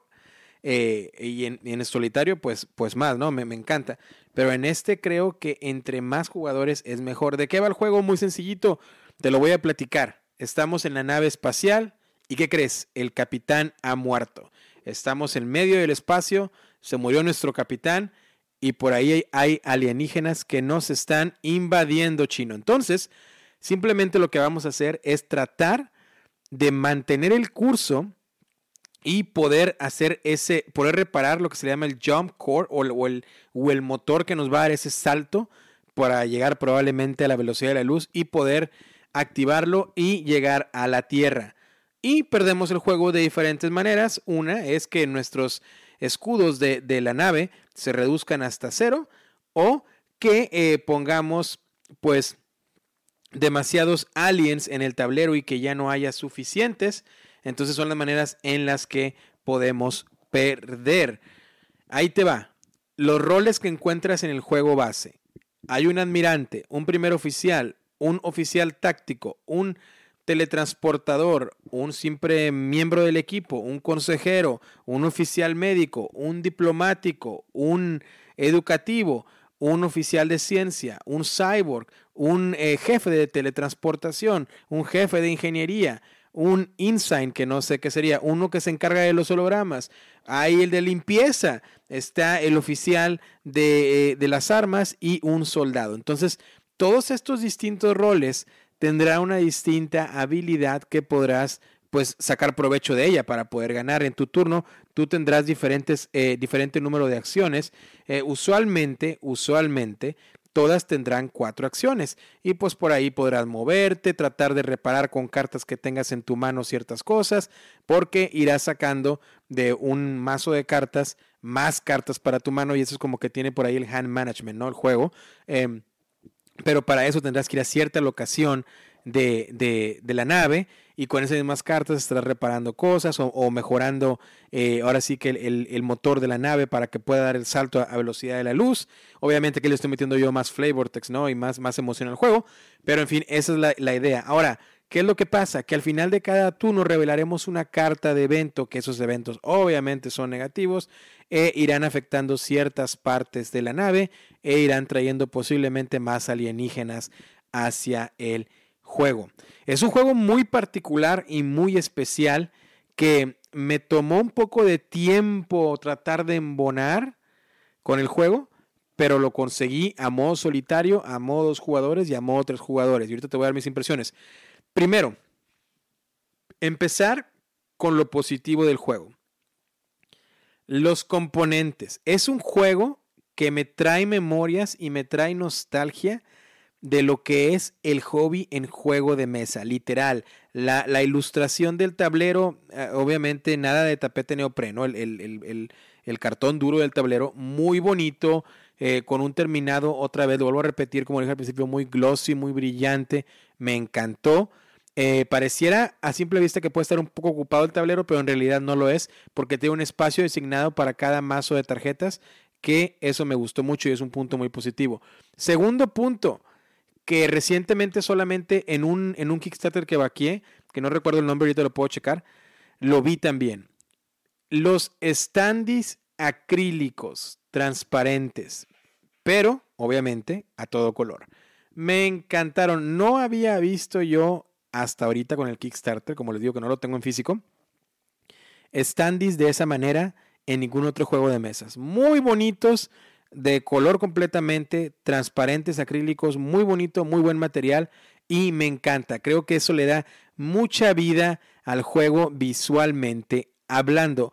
Otro punto muy positivo, si a ti te gusta estar en cuestiones de desafío o de challenge, este juego te va a poner en esa situación, porque cada carta de evento, como ya lo comento, te irá poniendo a ese nivel de que, pues bueno, ¿no? Tienes que, mejorar y estar seguro que vas a hacer las cosas bien, porque de lo contrario, pues las cosas irán mal, ¿no? También me encanta cómo puedes ir reparando cada parte de la nave tratando de usar ese ya hand management que ya mencioné. Es otro punto muy positivo. Eh, otro punto positivo es que si estás buscando un juego cooperativo para, como ya lo mencioné, cinco o seis jugadores o incluso siete, que te des el lujo, como hablábamos de lujo, este es un juego para ti y que no creo, por la complejidad de cada rol y por lo que influye cada rol, no creo que haya el riesgo de un jugador alfa o un alfa player, lo cual es otro punto muy positivo que le doy. Punto negativo que le doy al juego. En su versión en solitario, puede funcionar bien, puede, porque yo lo jugué en solitario y funcionó bien a dos jugadores, pero va a ser demasiado difícil ganar, porque como vuelvo a repetirlo, entre más jugadores haya, hay más roles y hay más oportunidades de tratar de, de, poder ahora sí que sobreponerse a esos desafíos. Entonces, son de esos juegos raros en los que yo creo que se juega mucho mejor a cooperativo que en solitario, lo cual, créeme que te lo digo, es muy raro que yo me determine para ese lado. Casi por lo regular siempre yo me trato de determinar más por el lado solitario o a dos jugadores.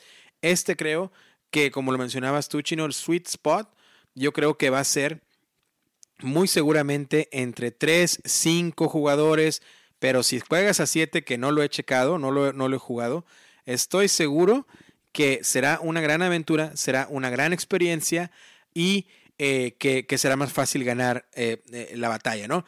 También creo que el juego se mantiene muy bien a pesar de que yo lo jugué en este 2021.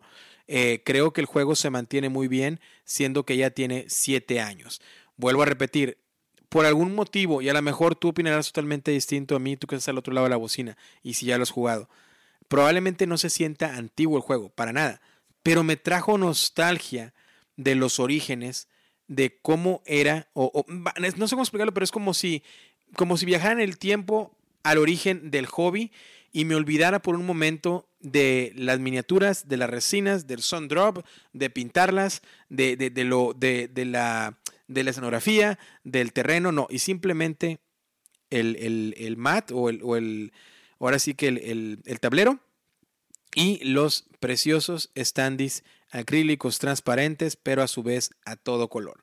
Los componentes me encantan. De hecho, hasta la caja, creo que fue, fueron, no me atrevo a decir que fueron de los primeros juegos que vinieron, que venía ya la caja con los insertos especiales para ciertas, eh, por así que ciertos pedazos de plástico o miniaturas, porque no creo que ni sean miniaturas, unos misiles por ahí que tú vas a ir poniendo que puedes utilizar. Trae en la caja los insertos especiales, ahora sí como que en tipo alfombrilla, para que los coloques ahí. Entonces, creo que es un juego que vale la pena checar. Creo que es un juego que me atrevo a decir que aunque nuevamente otra vez llegué tarde al tren, creo que es un juego de esos probablemente que serán clásicos en el ámbito de los juegos cooperativos y creo que es un juego que yo voy a disfrutar mucho cuando todo vuelva a la normalidad y lo juegue con amigos a cooperativo porque son de esos juegos raros de una manera positiva que no creo que sufran mucho del aspecto del jugador alfa o el alfa player. Así que esto es The Captain is Dead, el capitán ha muerto o está muerto de Alderac Entertainment Group. ¿Lo has jugado, Chino? No, no, ni siquiera había escuchado de él, pero si dices nostalgia, ya, o ya me captivas. No, ¿sabes qué? Me, estaba pensando en el ISS Vanguard que bueno, vamos a hablar de eso después, ¿no? Después, sí, sí. Pero el, tipo de roles, ese tipo de cosas, sí, o sea, eh, sí, sí, o sea, Hay que... te dice de dos a seis jugadores y todos los roles que mencionaste. Sí. Este, wow, o sea, sí, yo creo que em, más que nada eh, eh, el management de personas, ¿no? Como que delegar, delegar esos roles ha de ser un poquito mejor, ¿no? Y tener varias mentes para resolver el, el desafío. Y el escapito, ajá, es exactamente. Suena muy interesante. Y fíjate que de este varias reversiones, yo tengo solamente, o, eh, obtuve el juego base, pero sé que hay varias reversiones del mismo Captain is Dead con diferentes escenarios y temáticas. Otro que voy a hablar rapidito es de un Kickstarter que me acaba de llegar publicado por Brotherwise Games y es el famoso Overboss que está inspirado en el mismo universo de Boss Monster, el famoso juego de cartas Boss Monster de la compañía Brotherwise Games, que ellos también son los encargados de eh, traer a mesa el a, Call to Adventure y como ya lo mencioné, el Boss Monster, On Earth, varios juegos por ahí. Overboss fue una campaña muy exitosa en Kickstarter que primero se llamaba Overlord, luego lo cambiaron el nombre a Overboss por cuestiones de licencia aparentemente, pero es un juego de 1 a 5 jugadores de 20 a 30 minutos para mayores de 8 años, con una complejidad de 2.17 a 5, creo que incluso es menor. Eh, el diseñador es Aaron Mesburn y Kevin Ross. El publicista, como ya lo mencioné, es Brotherwise Game y le dan un ranking de 7.9 eh, en la BGG. Por cierto, al capitán eh, Captain is Dead, yo no, el ranking no lo mencioné, que yo le doy, probablemente le dé un sólido 3.5. Es un juego cooperativo que ya lo mencioné, creo que vale la pena checar. Ahora bien, Overboss, ¿de qué va Overboss? Pues es simplemente un colocador de los Zetas. Así de sencillo, un colocador de los Zetas. Eh, en el arte de 8-bit o 8-bit, trayéndonos la nostalgia hacia esas épocas del Super Nintendo o el Nintendo original. Y simplemente cada quien tendrá un tablero que depende eh, eh, qué tan largo quieras eh, tu partida, pues elegirás, elegirás el lado 1 va a ser de 3x4 y el otro creo que es de 4x4. ¿Qué vas a hacer en tu turno? Bueno, en tu turno, cuando haces el setup del juego, vas a, vas a decidir con qué losetas jugar. Escogerás 5 losetas para jugar con ellas. Las mezclarás todas como si fuera un, mazo de cartas para que estén bien random o bien barajeadas, ¿no? y tendrás un mercado al inicio de tu turno donde habrá cinco losetas de dónde escoger, a su vez con cinco personajes que también puede que sean idénticos a la loseta o no. Cuando tú escoges una loseta, tienes que tomar el personaje que esté acomodada en el mercado con esa loseta, ya sea que sea el personaje que va de acuerdo con ese, con ese tipo de terreno o no. Lo que harás es colocar tu loseta en tu tablero junto con ese personaje encima de esa loseta, por lo regular, a menos que sea una de las especiales como el, calabozo o el dungeon, que en esa no puedes poner un personaje. Los personajes, si tú logras poner un personaje que va combinado con ese tipo de loseta, o sea, que es del mismo tipo, es decir, por ejemplo, el vampiro en el castillo, eh, será un punto extra al final del juego. Si lo colocas un personaje diferente en el castillo, no pasa nada, simplemente que no te dará ese punto extra. Y así sucesivamente iremos tomando turnos, eligiendo losetas y personajes y acomodándolos en nuestro tablero. El truco es que hay varias losetas que te darán más puntos dependiendo de dónde las coloques, ya sea porque el tablero que vas a utilizar traen las ilustraciones de montaña que las están rodeando y de agua. Entonces, por ejemplo, algunos te van a decir, bueno, si este va adyacente al agua, te va a dar un punto extra. Entonces, así sucesivamente va a haber distintos poderes en las losetas que las quieres a colocar para que te den mejor combinación para mayores puntos de victoria al final. También habrá unas losetas muy interesantes que vendrán eh, para que no, como ya te mencioné, como el calabozo, que no coloques trabajadores ahí, pero que si colocas losetas diferentes alrededor de ellas te darán más puntos. También hay habilidades como los portales, en lugar de que pueda ser que en lugar de que una loseta haya una figura, probablemente esa loseta esté a su vez con, con un portal, con una imagen de un portal o una puerta. Ese portal, bueno, pues lo vas a poner en la parte baja de tu tablero y en algún momento lo puedes utilizar una vez por, juego para poder intercambiar dos figuras de los Z zetas diferentes, es decir, para que pueda hacer que, que, en realidad combinen si las tomaste previamente y no combinaban y así sucesivamente. Una parte muy importante que no comenté es que cada vez que estemos rellenando el mercado para de donde podremos obtener estas losetas. A su vez estaremos sacando estas figuritas, estos cuadritos de figuritas de una bolsa, ahora sí como que drafting, que no sabemos qué saldrá y que pondremos en esa loseta para que alguien más la pueda agarrar. Como vuelvo a repetir, al inicio de tu turno tendrás una opción de entre cinco losetas diferentes. Y así iremos sucesivamente colocando losetas hasta que podamos juntar nuestro reino, ya sea de, de 3x4 o de 4x4. Y al final del juego pues haremos el conteo de puntos dependiendo de las habilidades de cada loseta y si, si combina con el personaje que está en esa loseta. También a su vez podremos eh, eh, obtener puntos en bandos, es decir, si varios personajes están juntos, adyacentes a los otros, por cada tres que estén adyacentes obtendrás cierta cantidad de puntos, cuatro, cierta cantidad de puntos, cinco, cierta cantidad de puntos y así sucesivamente. Y ya se le conoce como bandos. También hay una variante en el juego que lo hace un poco más complicado, que realmente no lo es, que es que al inicio del juego tenemos unas cartas de, de, ahora sí que de monstruos o de, o de, o de jefes, ¿no? En las cuales, pues bueno, repartiremos al azar una para cada quien y ese monstruo también te dará una habilidad durante el juego y a su vez también puntos de victorias que podrás obtener al final del juego.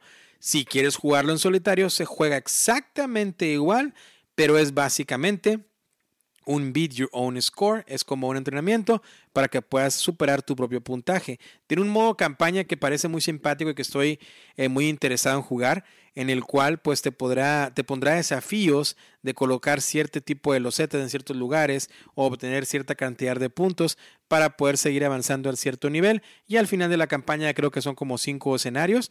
Bueno pues determinará qué tipo de jefe o de monstruo eres y así simplemente te calificarán. Esto es Overboss y lo quise traer porque mucha gente lo había pedido por ahí o lo había comentado en algunos foros. Así que pues bueno lo quise traer porque es un Kickstarter que acaba de llegar que, está muy bonito. A mí en lo particular el juego me gusta, me gusta el arte del juego, me gusta la colocación de los zetas, eh, se ve muy bonito nuevamente en, ese arte de, 8-bit o de 8-bit pixeleado y... Y pues bueno, me encantó, los componentes son buenos, eh, el universo de, de Boss Monster me gusta, eh, no, soy, no me gusta mucho el juego de Boss Monster, pero este de Overboss simplemente me trae la satisfacción de, estar en ese universo y de poder jugarlo.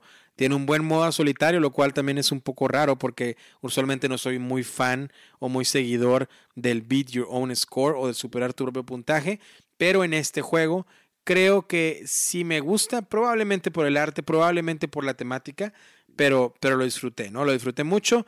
Es un juego que creo que va a ser un gran éxito porque creo que va a ser con un precio muy accesible y que lo vas a poder encontrar muy fácilmente. Así que bueno, esto fue Overboss, una nuevamente de Brotherwise Game. Y a este juego sí le doy un sólido 4. Creo que es un juego que, que, puedo jugarlo con quien sea, que puede servir ahora sí como de gateway o lo mencionábamos de ventana o de entrada eh, para, para traer más jugadores al hobby. Y pues bueno, ahí está, ¿no? Un sólido 4 para Overboss, chequenlo por ahí. Y si tú lo hacer por Kickstarter, pues muy bien hecho, porque creo que lo vas a disfrutar bastante. Chino, ¿te acuerdas de este en, Kickstarter o no, no, no, no viene a tu mente? No, no me acuerdo. Lo que sí me acuerdo es este, bueno, cuando empezaste a hablar de que es como que 8 bits, me acordé del Pixel Glory. No sé ah, sí, sí, sí. Lo conoces, ¿no? El Pixel Glory, muy bueno. Yo lo, yo lo vi en, una convención, me senté a jugar. Literalmente ahí estaba el, el, el, que creó el juego y ahí nos sentamos cinco minutos y jugamos una ronda o dos. Quiero, ahora me, dieron ganas de sacar el Pixel Glory y ahora me dieron ganas de ver este. Eh, ahorita estaba viendo unas imágenes y se me antojó. Me gusta mucho ese, ese estilo de 8 bits. No siempre, pero este sí estuve viendo y, con tu reseña. Sí. Eh, eh, a ver si por ahí este, me hago de una, una copia. Fíjate que voy a comentar algo ahorita que dices Pixel Glory chino y este no te lo había platicado ni a ti, yo creo ni a, ni a muchos de mis amigos. Pero Pixel Glory para mí, digo, el juego me encanta, o sea, no me, no me encanta, no me encanta, voy a decir no me encanta, es un juego entretenido, pero tiene significado, ahora sí que sentiment, un poco de sentimental para mí, y ahí te va la historia, porque el Pixel Glory fue el, el episodio número uno de, con el que arranqué el podcast en inglés, eh, ah, Solo BG Podcast. Ese fue el episodio número uno cuando el episodio piloto, que dije, vamos a ver qué sale. Y creo que fue un episodio como de 11 o 15 minutos, algo por ahí. Em, sería bueno volver a escucharlo ya hace más de dos, hace más de dos años. Y fue el primer, la primera vez que yo fui a un Gen Con, eh, que fue en el 2017. Eh, fue el primer juego que yo me compré en la Gen Con. O sea, me, algo, me, pasó, perdón, perdón, algo me pasó, fui eh, a, yo fui al PAX, el PAX South, que es en San Antonio, Texas. Yo vivía en Texas antes. Me pasó lo mismo. Fue el creo que fue el primer juego que yo compré, creo que el PAX 2016 o 17, puede ser que sea el mismo. Sí. Eh, también fue el primer juego que compré directamente en, un, en, una, convención. Fíjate que, o sea, después, es, los demás días compré más juegos, pero recuerdo que, que, que, lo tenían igual, estaban ahí los diseñadores, que ya no supe nada porque la, la, la compañía se llamaba Safety Games y ya nunca los volví a ver en Gen Con. Eh, creo que los chequé la vez pasada online y ya no los encontré, entonces no sé si desaparecerían, pero bueno, eh, recuerdo que fui a Gen Con el primer día, fue uno de los primeros juegos que me topé. Eh, me senté a jugarlo ahí con ellos y me gustó y el precio creo que eran 25 dólares o 20 dólares, una cosa así. Caja pequeña, el arte nuevamente fue lo que me atrajo y lo compré. Este, y luego después, el siguiente año, sacaron una expansión que era, o otra versión del juego que era la Light en, Shadow, y que ese sí te dejaba jugarlo en solitario y una mini campaña, cositas así, ¿no? Pero este, el Pixel Glory sí es parecido el arte, pero sí. Eh, creo que el Overboss es mucho mejor creo, creo que sí es mucho mejor, muy diferente porque el Pixel Glory creo que era de el combate como con cartas, ¿no? Pero este, pero sí, el arte es muy llamativo, pero chécate por ahí el Overboss, a ver si, si te mando por ahí eh, una copia para que la cheques y eh, creo, que te va, creo que te va a gustar. Creo que te va a gustar si te gusta el arte de Pixel Glory, creo que te va a gustar bastante. ¿Qué más nos tienes por ahí, Chino? ¿Qué otro juego nos traes? Rápidamente aquí este el quinto juego que tenemos para ustedes hoy. Eh, que ahorita vamos a hablar porque es también hay mucha controversia de, este juego y yo sé que sabe es el Unbroken. Unbroken. Sí, sí, sí. Una buena conversación. Este, el Unbroken es un juego totalmente solitario. Es para una persona. O sea, ¿de qué trata? Eres eh, no, no, te dice mucho, la verdad, pero dices que, dice que eres un tripulante de una expedición que salió mal, eh, despiertas en un, como una cueva, una caverna, solo. Y así, así empieza la historia. Este, entonces aquí en, en el BGG, este, Unbroken 2018, de un solo jugador, obviamente, de 15 a 30 minutos, sí, totalmente, 15 a 30 minutos, lo puedes volver a jugar tres, cuatro veces me he sentado con él y, perfecto para mí. Una complejidad de 1.73, entonces sí, sí, este, es bastante fácil leer el, este, lo que es este, el, instructivo. Y este, es diseñado por Artem Safarov, em, varios artistas, este, lo publicado por Altema o Golden Bell Games, Altema Games y Golden Bell Games. Ahí nos vamos a de ahí viene la controversia, pero bueno, este, tengo, yo tengo una caja entonces yo fui a una convención y lo vi, nada más vi la caja y dije, y, con ver la caja, o sea, viene una persona escondiéndose de como unos monstruos por atrás, este, y, y, nada más así, y, y me dijeron, es para un solo jugador. Y dije, ese es para mí, no me importa. Y ya después les platicaremos un poquito. Y también eh, yo, yo lo pagué ahí mismo eh, pagué lo mismo que cuando, cuando estuvo en, Kickstarter, y, pero a mí me lo firmaron todos, o sea, Artem, los artistas y todo, lo tengo una caja muy bonita, eh, y bueno, X. Em, ¿De qué se trata un Broken? Aparece una caverna, está solo, eh, y, y, tiene cosita, TV flavor test, text que dice, este, escuchas una risita de, por acá y este, te da hambre. Entonces, ¿qué es? En sí, eh, son cuatro personajes, este, cada uno tiene eh, este, cosas especiales. Este, tienes tu tablerito de recursos, este, creo que es metal, eh, madera, varias otras cosas. Y también este, tu, tu barrita de, de, lo que es este, los, tus puntos de vida. Y este, tienes también, como vas subiendo de nivel, tienes tres tipos de ataques. Uno como que es un normal, como que esto es como de intensidad, un, ataque normal, otro intermedio, o sea, como que un, ataque más fuerte, este, y luego el, ataque donde agarras una espada y, o sea, le metes todo, todo tu, toda tu furia, ¿no? Todo, todo tu peso. Todo tu fuá, mete el fuá. Eh, y bueno, empiezas, este, eh, literalmente empiezas con los puños. Entonces tienes tu tienes tu tarjetita de tu personaje, tienes tus dos, este, el de recursos y el de este, tus habilidades. Em, eh, unas, unas lucecitas muy bonitas, esas como que tienen eh, doble, como que tienen doble, donde los cuadritos los puedes este, acomodar ahí y no se mueven. Eso también me gustó mucho. Este, y literalmente empiezas con los puños y tienes una, al lado tienes un mazo este, que se va eh, haciendo mucho mejor, siempre y cuando este, vayas eh, sacando los recursos para, por ejemplo, el siguiente es un cuchillo el, o una navaja, y luego sale un una, digamos, una, eh, un club, un, un mazo, un mazo, sí, un mazo. Un mazo. Y, o una, es, una espada. Y así, y luego una espada mucho mejor, este, y así. Siempre cuando juntes esos, puedes subir este, eso. Y aunque empieces con los puños, te dice, ocupas dos ataques normales para hacer un solo daño.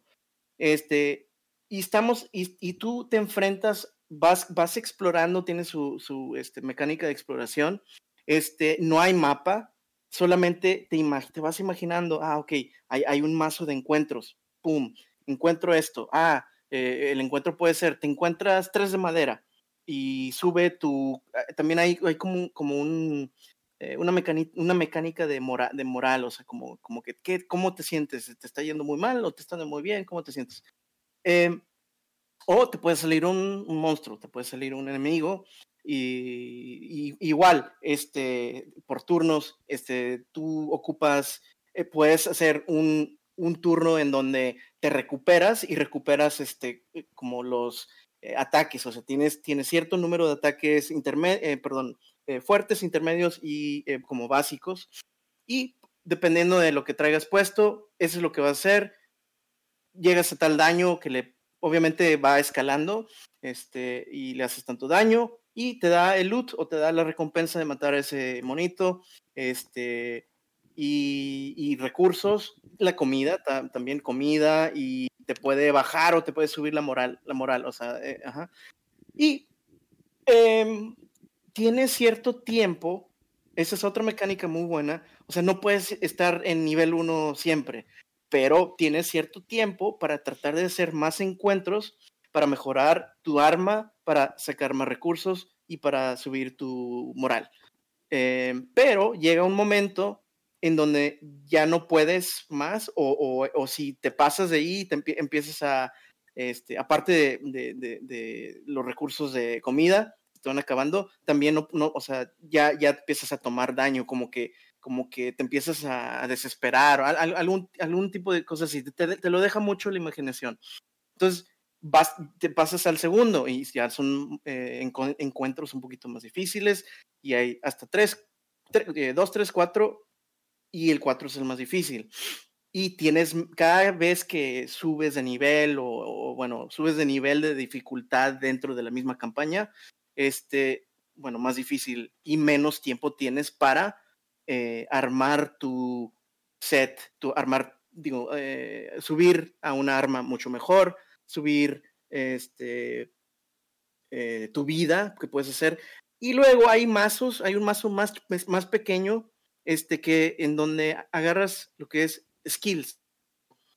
¿cómo se habilidades. Ah, un, mazo pequeño de habilidades y eso generalmente es cuando pasas de un nivel a otro. Sí. Habilidad, donde si te sale, un, si hay un solo dado, en donde si te sale un ataque malo, no puedes hacer esto, puedes añadir un ataque intermedio, por ejemplo, o puedes volver o, te mitiga un poco de daño. Tipo, tipo de cosas así, la verdad no, no juntas muchos, muchas habilidades. Em, y bueno, al final este, ya estás en nivel 4, ya a lo mejor tienes tres skills muy buenos, movilidades, y te sientes bien, o voy, voy a, darle al boss. Este, ahí creo que cuatro, cuatro bosses, no estoy seguro ahorita, pero el boss es mucho más difícil, obviamente. Sí, y claro. Tienes que hacer y lo hay armadura, y lo hay maneras de romper armadura que generalmente ocupan este, el, tipo de ataque más intenso, el más fuerte. Sí. Total. ¿Ganas o pierdes? Puedes, puedes perder en el nivel 3 eh, o puedes, eh, puedes perder ya con el boss, pero no se siente tan mal. Ese es un sentimiento de que ya casi, ya casi, ya casi lo mato. O puedes arrasar con todo, pero, pero siento que no es tan al azar, sino que recuerda, ¿sabes qué? En vez de agarrar la espada aquí, me debía haber esperado para agarrar el mazo eh, del siguiente nivel, o a lo mejor es, o no debía haber agarrado este skill. Sí. Puedes, puedes retroceder, como, como dice, el, el, el, juego es de 15 a 20 o 15 a 15 minutos a 30 minutos. Sí. Puedes decir, bueno, a lo mejor por aquí no, no iba como me iba saliendo las cosas. Y ganar realmente es muy, muy eh, satisfactorio yo me siento muy, me sentí muy bien.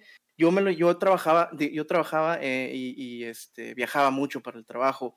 Y este Unbroken me acompañó con otros juegos, pero el Unbroken nunca dejó este, mi maleta. O sea, cuando iba a trabajar, llegaba, este, terminaba el, trabajo y, y, sacaba el Unbroken y como son 15 minutos, 30 minutos, jugaba cuatro veces.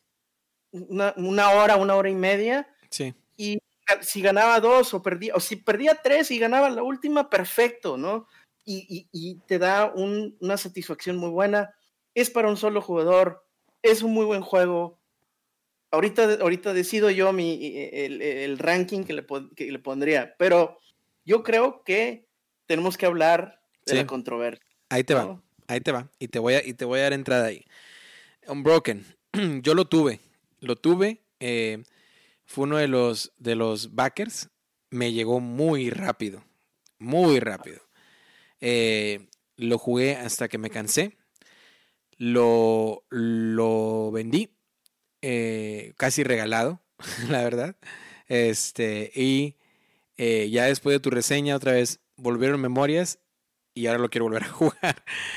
Unbroken ¿Ya eh, lo quieres volver a jugar o ya no? No, no, no, sí, sí, después de tu reseña otra vez, porque lo jugué mucho también, lo jugué mucho, mucho. Eh, luego ya como ya no sentí que no lo sacaba más, lo dejé ir y ahora después de tu reseña otra vez trajo memorias y me dan, ganas de, volver a jugarlo, ¿no? Pero bueno, la ventaja es, y quiero decirles amigos que lo pueden hacer, este, eh, de hecho yo antes de que me llegara Kickstarter lo hice print and play. Fue de los únicos juegos que he hecho print and play y creo que todavía está disponible. Yo eh, hice una entrevista con Artem Safarov, eh, él es de Canadá. Hice una entrevista con él eh, para el podcast en inglés, que por ahí también la pueden encontrar, y donde hablábamos en aquel entonces cuando se hizo todo este desorden del Kickstarter.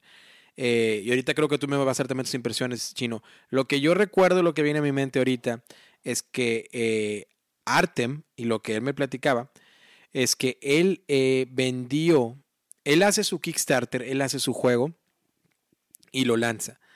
Pero durante la campaña de Kickstarter, él vendió los derechos del juego a la, compañía Golden Bell Studios.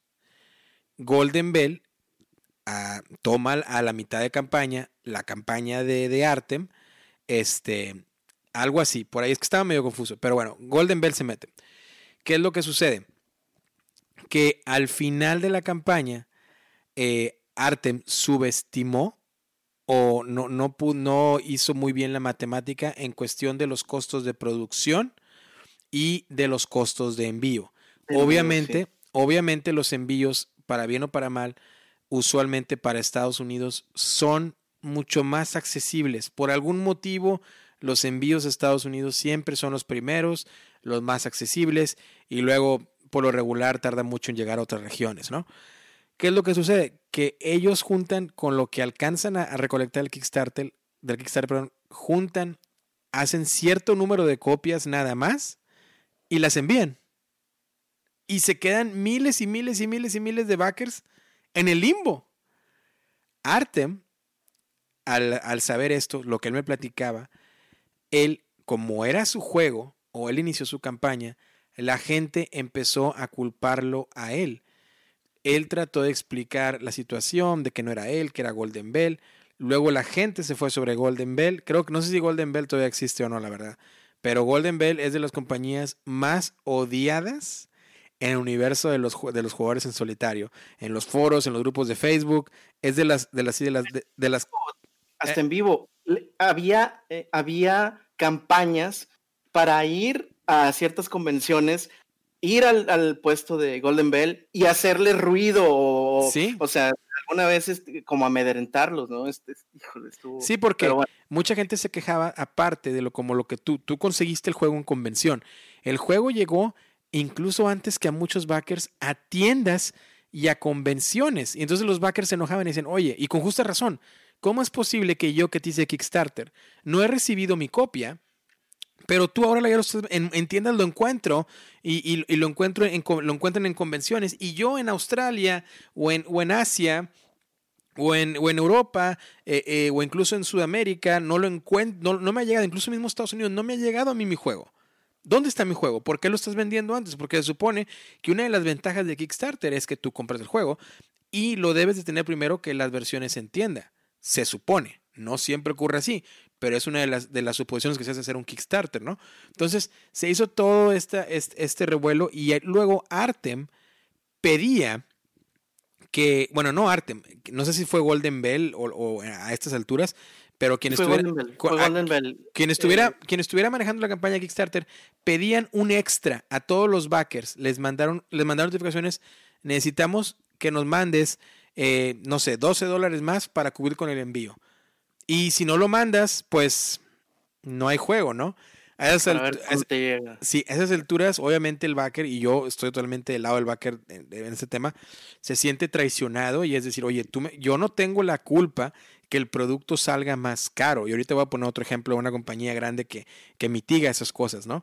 Pero, porque, o sea, te sientes como ultrajado, no, no sé cómo decirlo, ¿verdad? Pero bueno, luego Artem cae en cierta culpabilidad y él quiere sacar su juego y es su ilusión que su juego llegue a todos los backers, que él inicie una campaña de GoFundMe para obtener fondos para terminar y poder producir y enviar los juegos a todos los backers restantes. Hasta el día de hoy no tengo la más mínima idea si todos los backers de Unbroken obtuvieron el juego, pero lo que sí te puedo comentar porque como te menciono, a Artem yo lo, eh, pude tener comunicación con, él, tuvimos la entrevista, que la puedes escuchar, está en inglés, em, y, y, lo veo cómo interactúa en los, en los grupos, sobre todo de jugadores en solitario. Día de hoy, que él comenta algo de algún juego X, por ejemplo, un post de site, y él comenta algo de site, nada que ver con Broken, hasta el día de hoy, gente que le vuelve a comentar, ¿y mi juego? ¿Y un Broken? Y esto y el otro. Y, y, él, él, me lo, él me lo decía en, en, la, en la entrevista cuando le digo, le digo, oye, y ahora que ya después de que hablamos de todo el revuelo, bueno, ¿y el futuro, Artem, vas a diseñar más juegos? Porque el juego es bueno en realidad. Y él lo dijo, dijo, no quiero saber nada de juegos. Eh, para él, Kickstarter, lo que me, me, manifestaba, fue una, fue una de las experiencias más negativas que pudo haber tenido eh, en cuestión a su vida personal, que le afectó demasiado. Y, y, pues bueno, pues así fue, ¿no? Pero sí, un broken chino, y por favor, si, si se me está pasando algo, por favor, tráelo a mesa. Eh, definitivamente fue uno de esos casos que trajo también mucho revuelo en cuestión negativa a Kickstarter. Y, pues bueno, hay que, siempre me gusta mencionar que Kickstarter, aún así estemos vaqueando Zombicide, que es de Simon Games, Kickstarter no es un pre, no es un pre-order. Es lo que iba a mencionar. Kickstarter no es preventa. Kickstarter no te garantiza nada. Así tú gastes los 200 dólares de Everdell, no te garantiza nada. Tienen hasta cierta obligación los, los, los que, ahora sí que los manejantes de los proyectos, en darte ese producto. Pero legalmente no están obligados a nada. Y cuando tú... lo dicen, lo dicen. Está muy claro. Y, pero ahí también, como le pasó a Artem, también estás poniendo ahí tu, o sea, tu trabajo, tu, lo que va a pensar la gente de ti. Y si no pasa nada, aunque no haya sido tu, tu problema en sí, este, pues bueno, ya Artem ya no, o sea, y, me hubiera gustado ver algunas otras ideas de Artem, ¿no? Entonces, mucha toxicidad, mucho vitriol, casi, casi como, como eh, en otras, este, eh, lo vemos en videojuegos o a lo mejor en, no sé, político, cosas así, ¿no? Que vemos en Twitter donde se, se empiezan a, agarrar, ¿no? Pero, pero no, yo creo que es, eso era más, más o menos lo que quieres comentar tú, Chino, ¿no? Este, toda esta historia, este revuelo. Sí.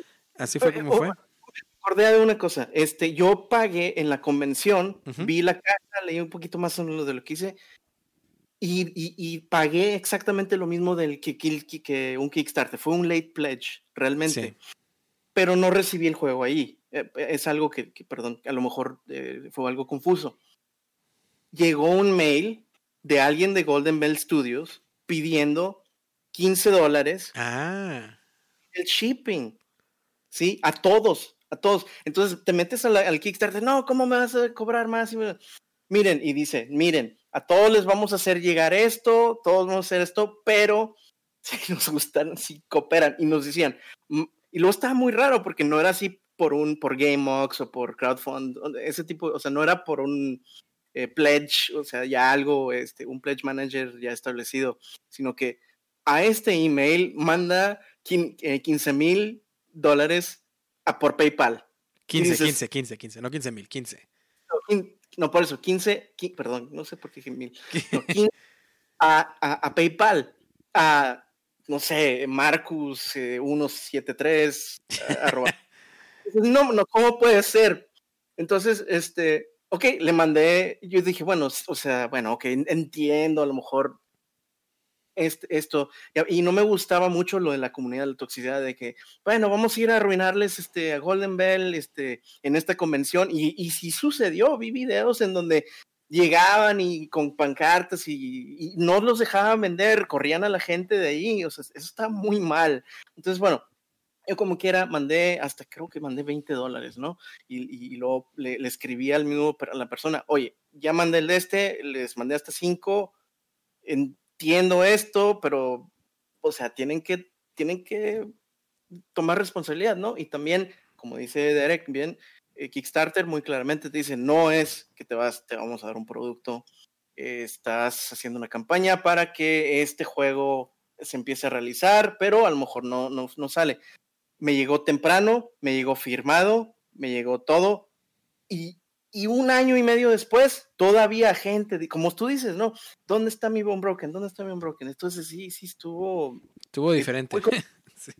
Y lo puedes ver del lado de, de, quien hizo el backing, lo puedes ver del lado de Artem, y también lo puedes ver del lado de que, oye, este, no, no, no, no deberíamos ser tan tóxicos así como...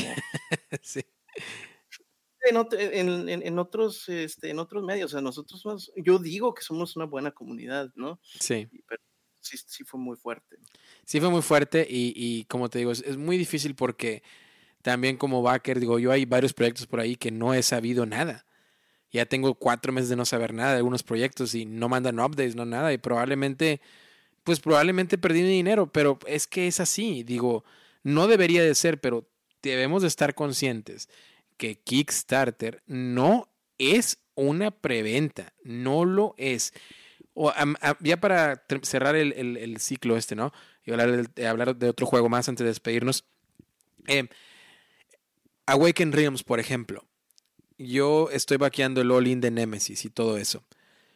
Nos mandaron un mail a los backers. ¿Saben qué? Hay que mandar a producir otra vez todos los tableros. Vinieron con un error. Esto va a incrementar un costo en la producción, pero ustedes no tienen que poner nada.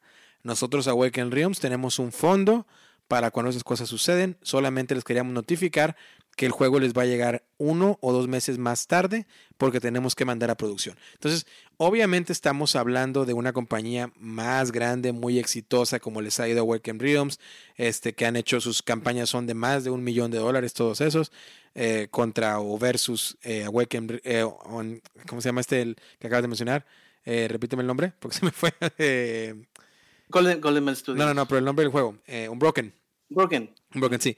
Eh, que probablemente, no, no sé, recaudó, ¿qué será? ¿45 mil, 50 mil, 60 mil dólares? No lo recuerdo bien. No sé si te puedes meter tú por ahí internet al, a la página de Kickstarter te lo checas.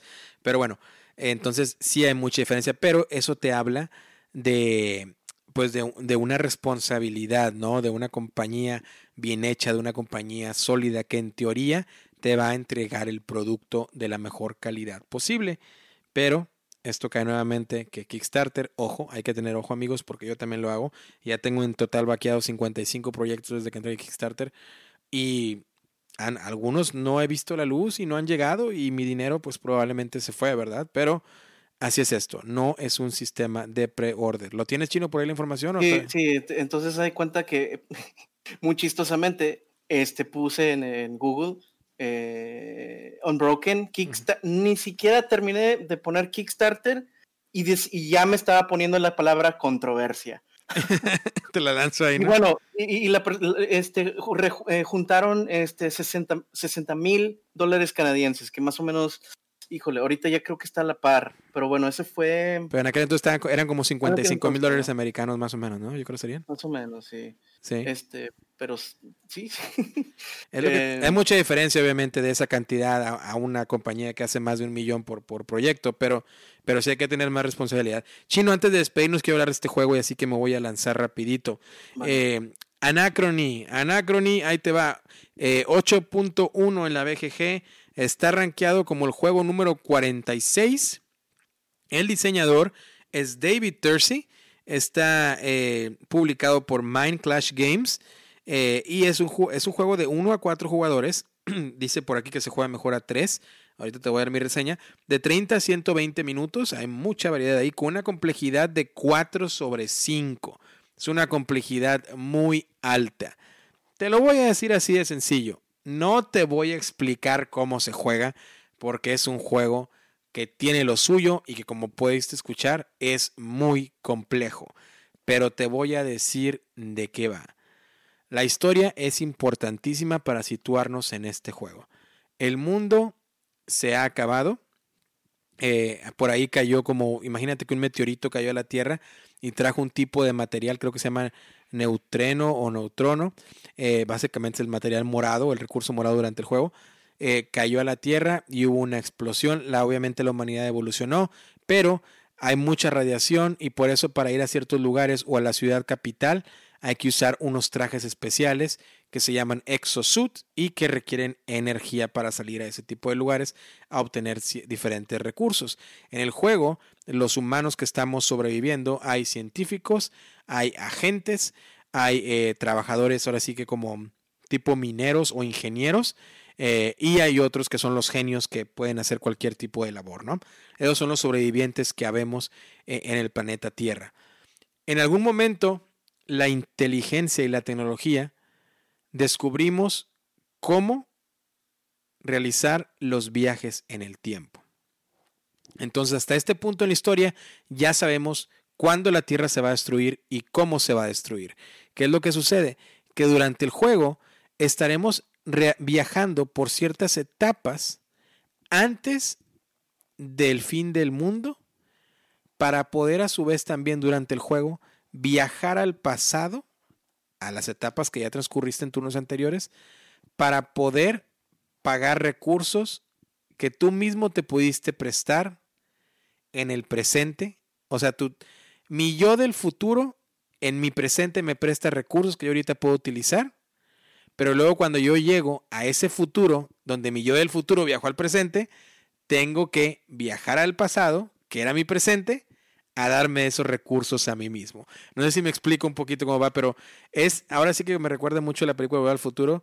Tienes que hacerlo, si no vas a crear una paradoja que va a destruir el universo y todo lo demás, como lo decía el buen Doc Brown, ¿no? Pero es básicamente eso. Entonces es un, es un juego de colocación de trabajadores en el cual irás a diferentes regiones de la ciudad capital para obtener diferentes recursos, como más trabajadores, como tipo de diferentes tipos de recursos, para poder obtener más tecnologías en tu tablero. Es un juego muy complicado que es muy difícil platicarte la mayoría de las acciones, pero básicamente al iniciar tú vas con una civilización y esa es tu civilización. Y tienes diferentes objetivos que te van a dar puntos de victoria al final del juego. Y tú tienes que hacer inteligencia, inteligencia que te genera más agua para poder eh, mantener en un estado saludable a tus trabajadores y que tu moral no disminuya, que los puedas despertar y ellos puedan descansar y despertarlos sin que la moral no sea afectada, sino que todo lo contrario se aumente.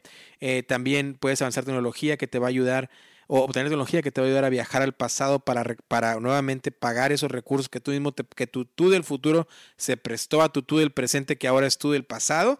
este, entonces es otra manera de tecnología que puedes obtener y otra tecnología que también te va a ayudar a balancear un poco mejor las dos anteriores y también en cada fase en la que estés puedes obtener tecnologías o aprender tecnologías nuevas que irán hacia tu tablero. Hasta cierto mm, parte del juego cuando ocurre la explosión o el apocalipsis, entonces de ahí en adelante solo tendrás un tiempo limitado que representa a cómo se va destruyendo todo poco a poco, es decir, hasta tres turnos más, para poder seguir viajando al pasado incluso antes del apocalipsis, pagarte recursos o, o lo que tengas que hacer para después tratar de escaparte del planeta y obtener tus puntos de victoria. Porque tiene una mecánica muy interesante que lo hace muy realista. Si vamos a suponer, yo del presente estoy en el segundo turno y yo le pido a Derek del futuro que me dé un recurso verde, un recurso amarillo y dos aguas, dos recursos de aguas. El Derek del futuro me los trae, me los da en mi presente que es el turno 2. Eso me prestó tres o cuatro recursos. Cuatro vamos a ponerle. Yo sigo avanzando el juego ya esa, esa parte que me, ya al llegar al turno 3, el turno 2 con el pasado, luego sigo el turno 4, el turno 2 sigue quedando en el pasado y los recursos esos me los prestó en el turno 2. Y así sucesivamente. Explota la tierra, se empieza a caer todo. Estoy en el turno 7. Recuerda que en el turno 2, el Derek del futuro o un Derek del futuro llevó sus recursos al Derek del turno 2 del pasado, que era mi presente en aquel entonces.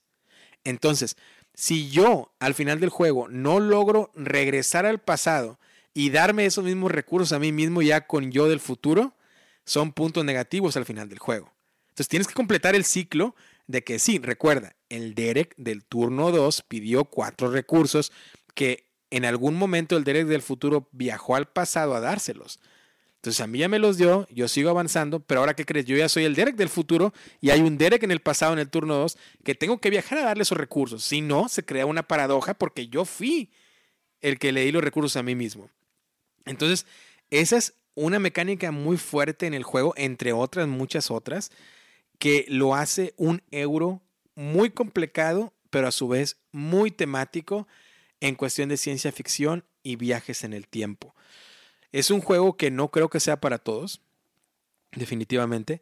Es un juego que va a tomar su tiempo en aprender, pero es un juego que creo que vale la pena cada centavo que le inviertas. Yo pude, ¿te acuerdas que hablamos, Chino? Hace unos, este, unos episodios eh, hablábamos también del Altar Quest y que lo, yo lo sentía muy cansado y esto y lo otro. Bueno, bueno para continuar la historia del Altar Quest, yo pude eh, eh, el Altar Quest lo pude intercambiar por una copia de Anachrony, el juego base, con expansiones y con las miniaturas. yo jugué Anacrony primero con un amigo mío sin las miniaturas y sin las expansiones. Las expansiones realmente no las necesitas si no quieres porque el juego ya tiene más demasiado. Pero si las traes, incluso aumentas más complejidad, ¿no? Y, y está bien, está bien si ya sabes el juego. Pero lo que realmente atrae a este juego son las miniaturas. Las miniaturas de los exosuit o esos trajes especiales que te pones para salir al, planeta en la radiación están increíbles, lo cual es muy raro ver un euro con miniaturas tan increíbles. Entonces, este, 100% recomendable si puedes obtener las miniaturas. El modo solitario del, del, hay un modo solitario nuevo que viene con la Infinity Box, pero voy a hablar del modo solitario del juego base.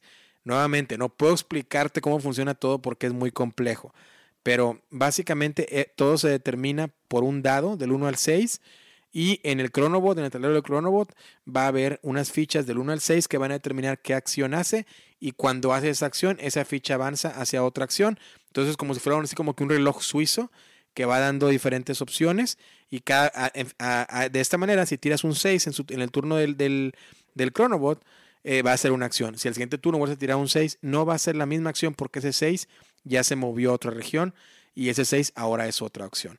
Entonces, el modo solitario, nuevamente, no tengo que decir mucho, viniendo de David Tursi, que es un genio para los modos en solitarios y que este juego él lo diseñó modo competitivo y modo solitario, te da una garantía de que va a funcionar muy bien.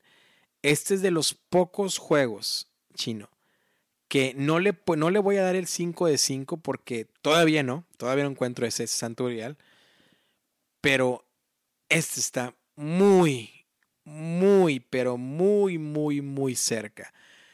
A este juego yo le doy un 4.8. Muy, muy cerca.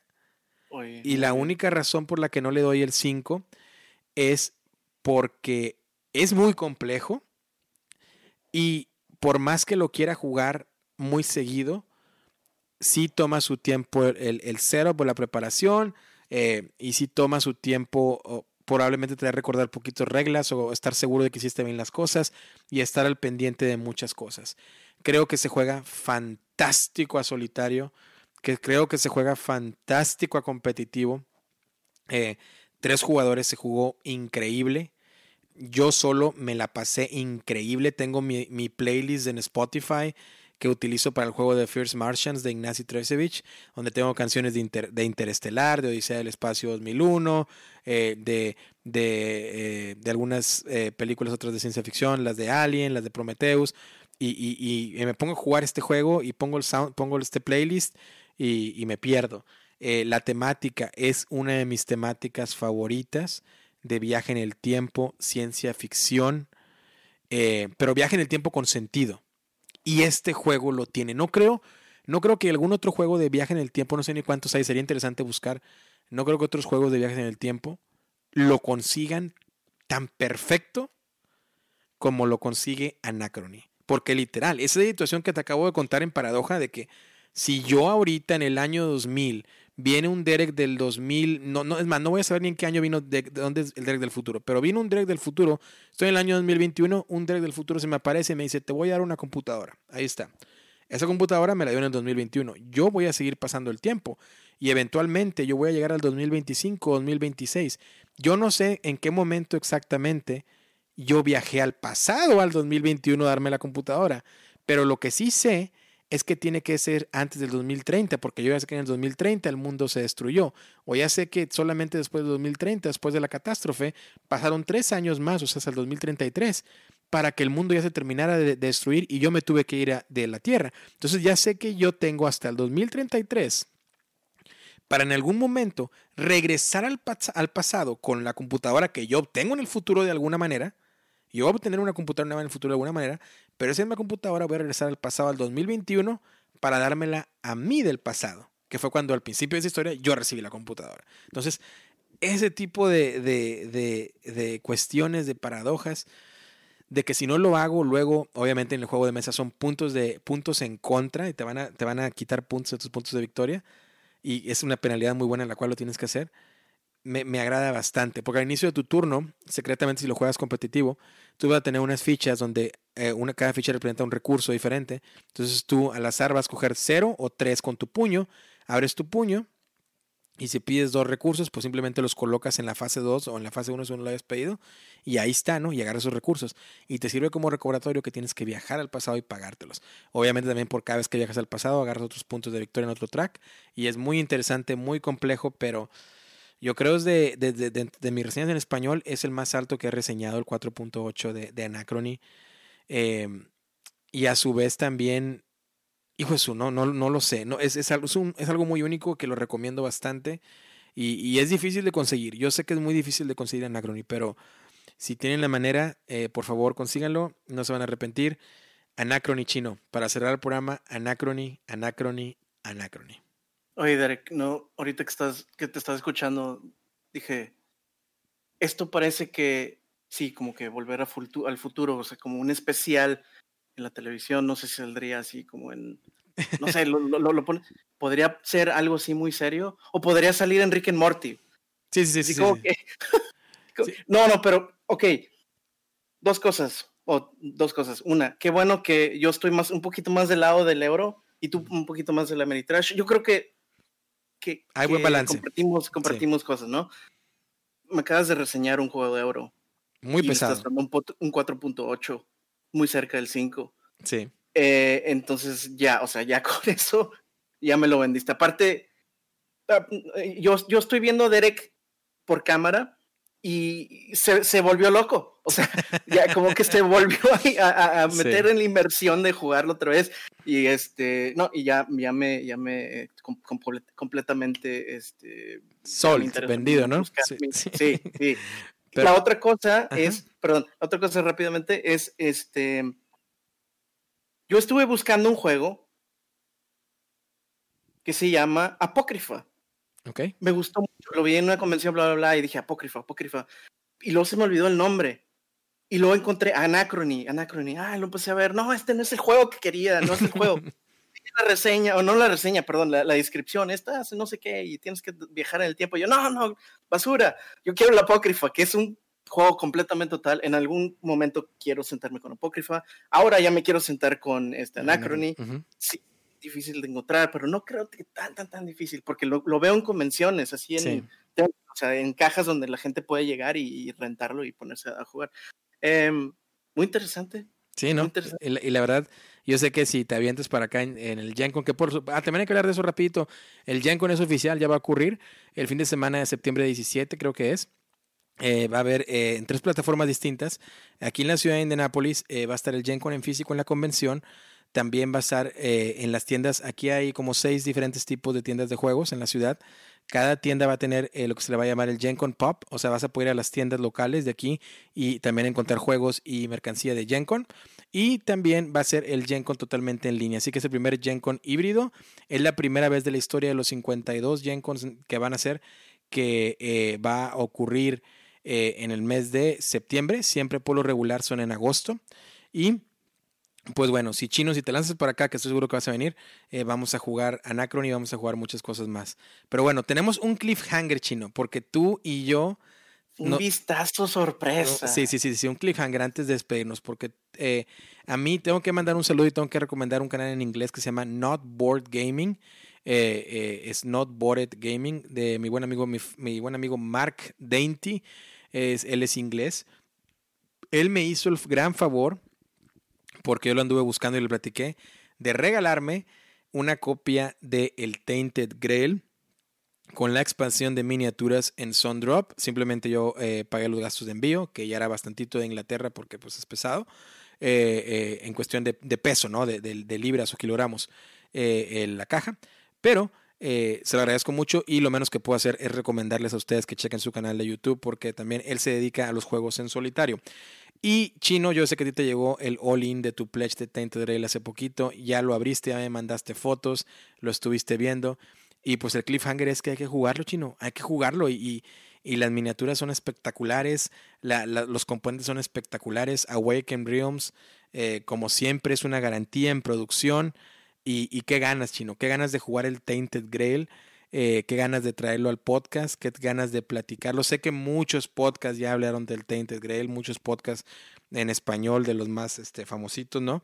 Pero eh, qué ganas de, de traer no tanto una reseña chino, sino más nuestras impresiones, ¿no?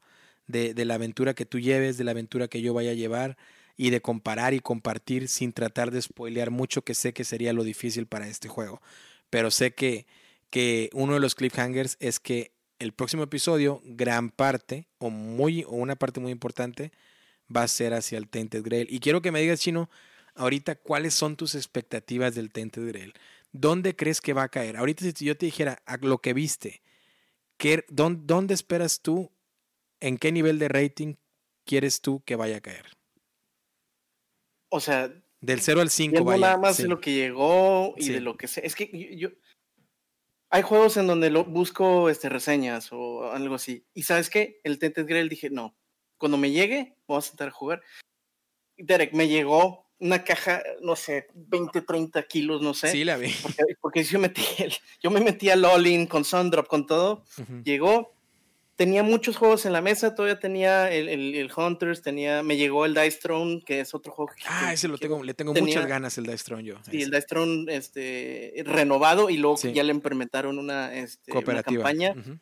Tenía el Falling Skies, tenían varias cosas en, en mesa. Uh -huh. Me llegó el Tainted Grail, quité todo, limpié la mesa, uh -huh. quité todo, abrí la, la caja core y ahorita estoy sentado haciendo, eh, hay una campaña pequeña eh, para enseñarte un tutorial, ¿no? lo, lo, básico. Sí. Ya, ya, o sea, ya estoy, ya estoy inmerso. No ni siquiera en la campaña, pero, o sea, ya eh, la calidad de los componentes.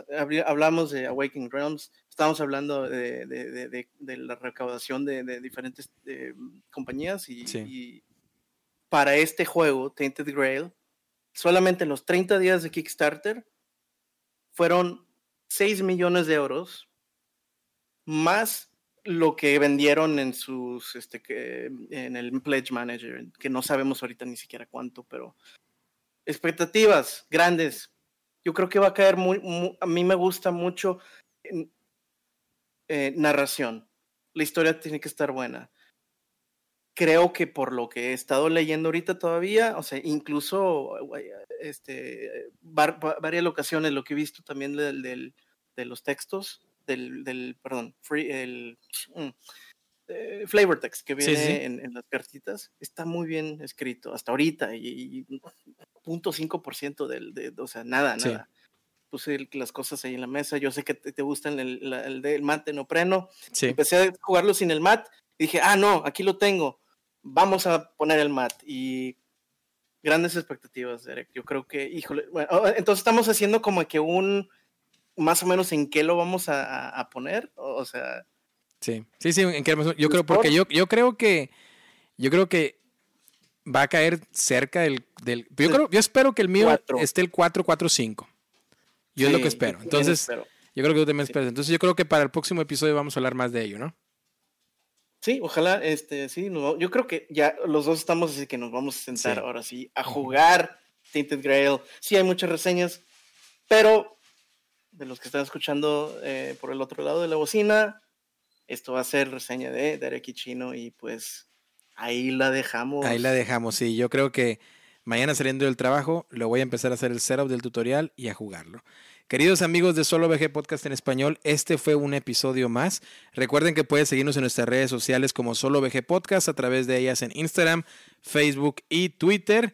Eh, y pues ahí estamos, Chino, platicando, ahí estamos jugando, divirtiéndonos. Muchas gracias a todos los que nos escuchan, muchas gracias a todos los que nos, nos hacen por ahí retweets o en el Instagram o en el Facebook, todo vale. Y pues a seguirle, Chino, ¿no? Al Tainted Grail, que ya le tenemos bastantes ganas. Chino, comentarios para cerrar. Yo tengo uno, pero te dejo a ti que lo, que lo hagas, el tuyo primero. No, muchas gracias. Este, la verdad que ha sido eh, muy, muy, para mí, muy importante este, eh, empezar a hacer el podcast con Derek. Muchas gracias de nuevo por invitarme. Este, por ahí he estado escuchando, eh, o bueno, Derek me pasa algunos de los comentarios. Muchísimas gracias, la verdad, este, eh, con esos comentarios, los positivos que han sido más positivos y la verdad que, eh, la verdad que sí, sí me llega adentro porque es una comunidad y yo sé que nos están escuchando en muchísimas partes del mundo. Y eso para mí, este, obviamente, muy, muy positivo, me, me hace sentir muy bien. Y también las negativas. Este, una cosa que eh, empezó es de que me tardaba en hablar y, esto, y que decía esto mucho. También eso lo, lo internalizo. Muchas gracias por esos comentarios. Mi español en conversación no está muy buena, pero ahí va. Y, y a platicar de lo que me gusta y platicar con Derek y, y, realmente estar en el podcast y involucrado, eso, eso lo hace mucho más fácil. Y nomás era cuestión de soltarme y la verdad, un abrazo a todos ustedes este, y pues adelante a seguir haciendo podcast y a sentarnos a jugar juegos de mesa. Eh, chino, tú eres el rockstar chino de aquí. Todos los comentarios son, son sobre el rockstar que eres. mi, mi recomendación antes de irme, queridos amigos, una película. Una película que dura cuatro horas y que está colocada después de eh, Batman The Dark Knight Returns, de, Dark Knight, Batman The Dark Knight, la segunda, el segundo episodio de Christopher Nolan, ese está eh, lanzado en el 9.0 de la categoría de reseñas de películas, eh, no por mí, sino por el IMDb, que son los que ahora sí que rankean las películas a nivel mundial. También Abajito de esa está con un 8.7, una película de 4 horas que la acabo de ver y ya la vi dos veces, ya metí 8 horas de mi vida en esa película y me encanta. Frozen 1 y 2. Frozen 1 y 2, lo, no. La mejor película, te lo dice tu amigo Derek, la mejor película basada en cómics. Estoy hablando de Zack Snyder Justice League. Gran, gran, gran obra maestra. Ahí se las dejo de tarea para que la vean y me comenten qué tal les pareció. El chino la va a ver porque también le voy a preguntar qué le parece. Sabe que no tiene opción. Así que sin más, nos despedimos. Muchas gracias por este episodio, por habernos escuchado y nos vemos hasta la próxima. Chao, chao.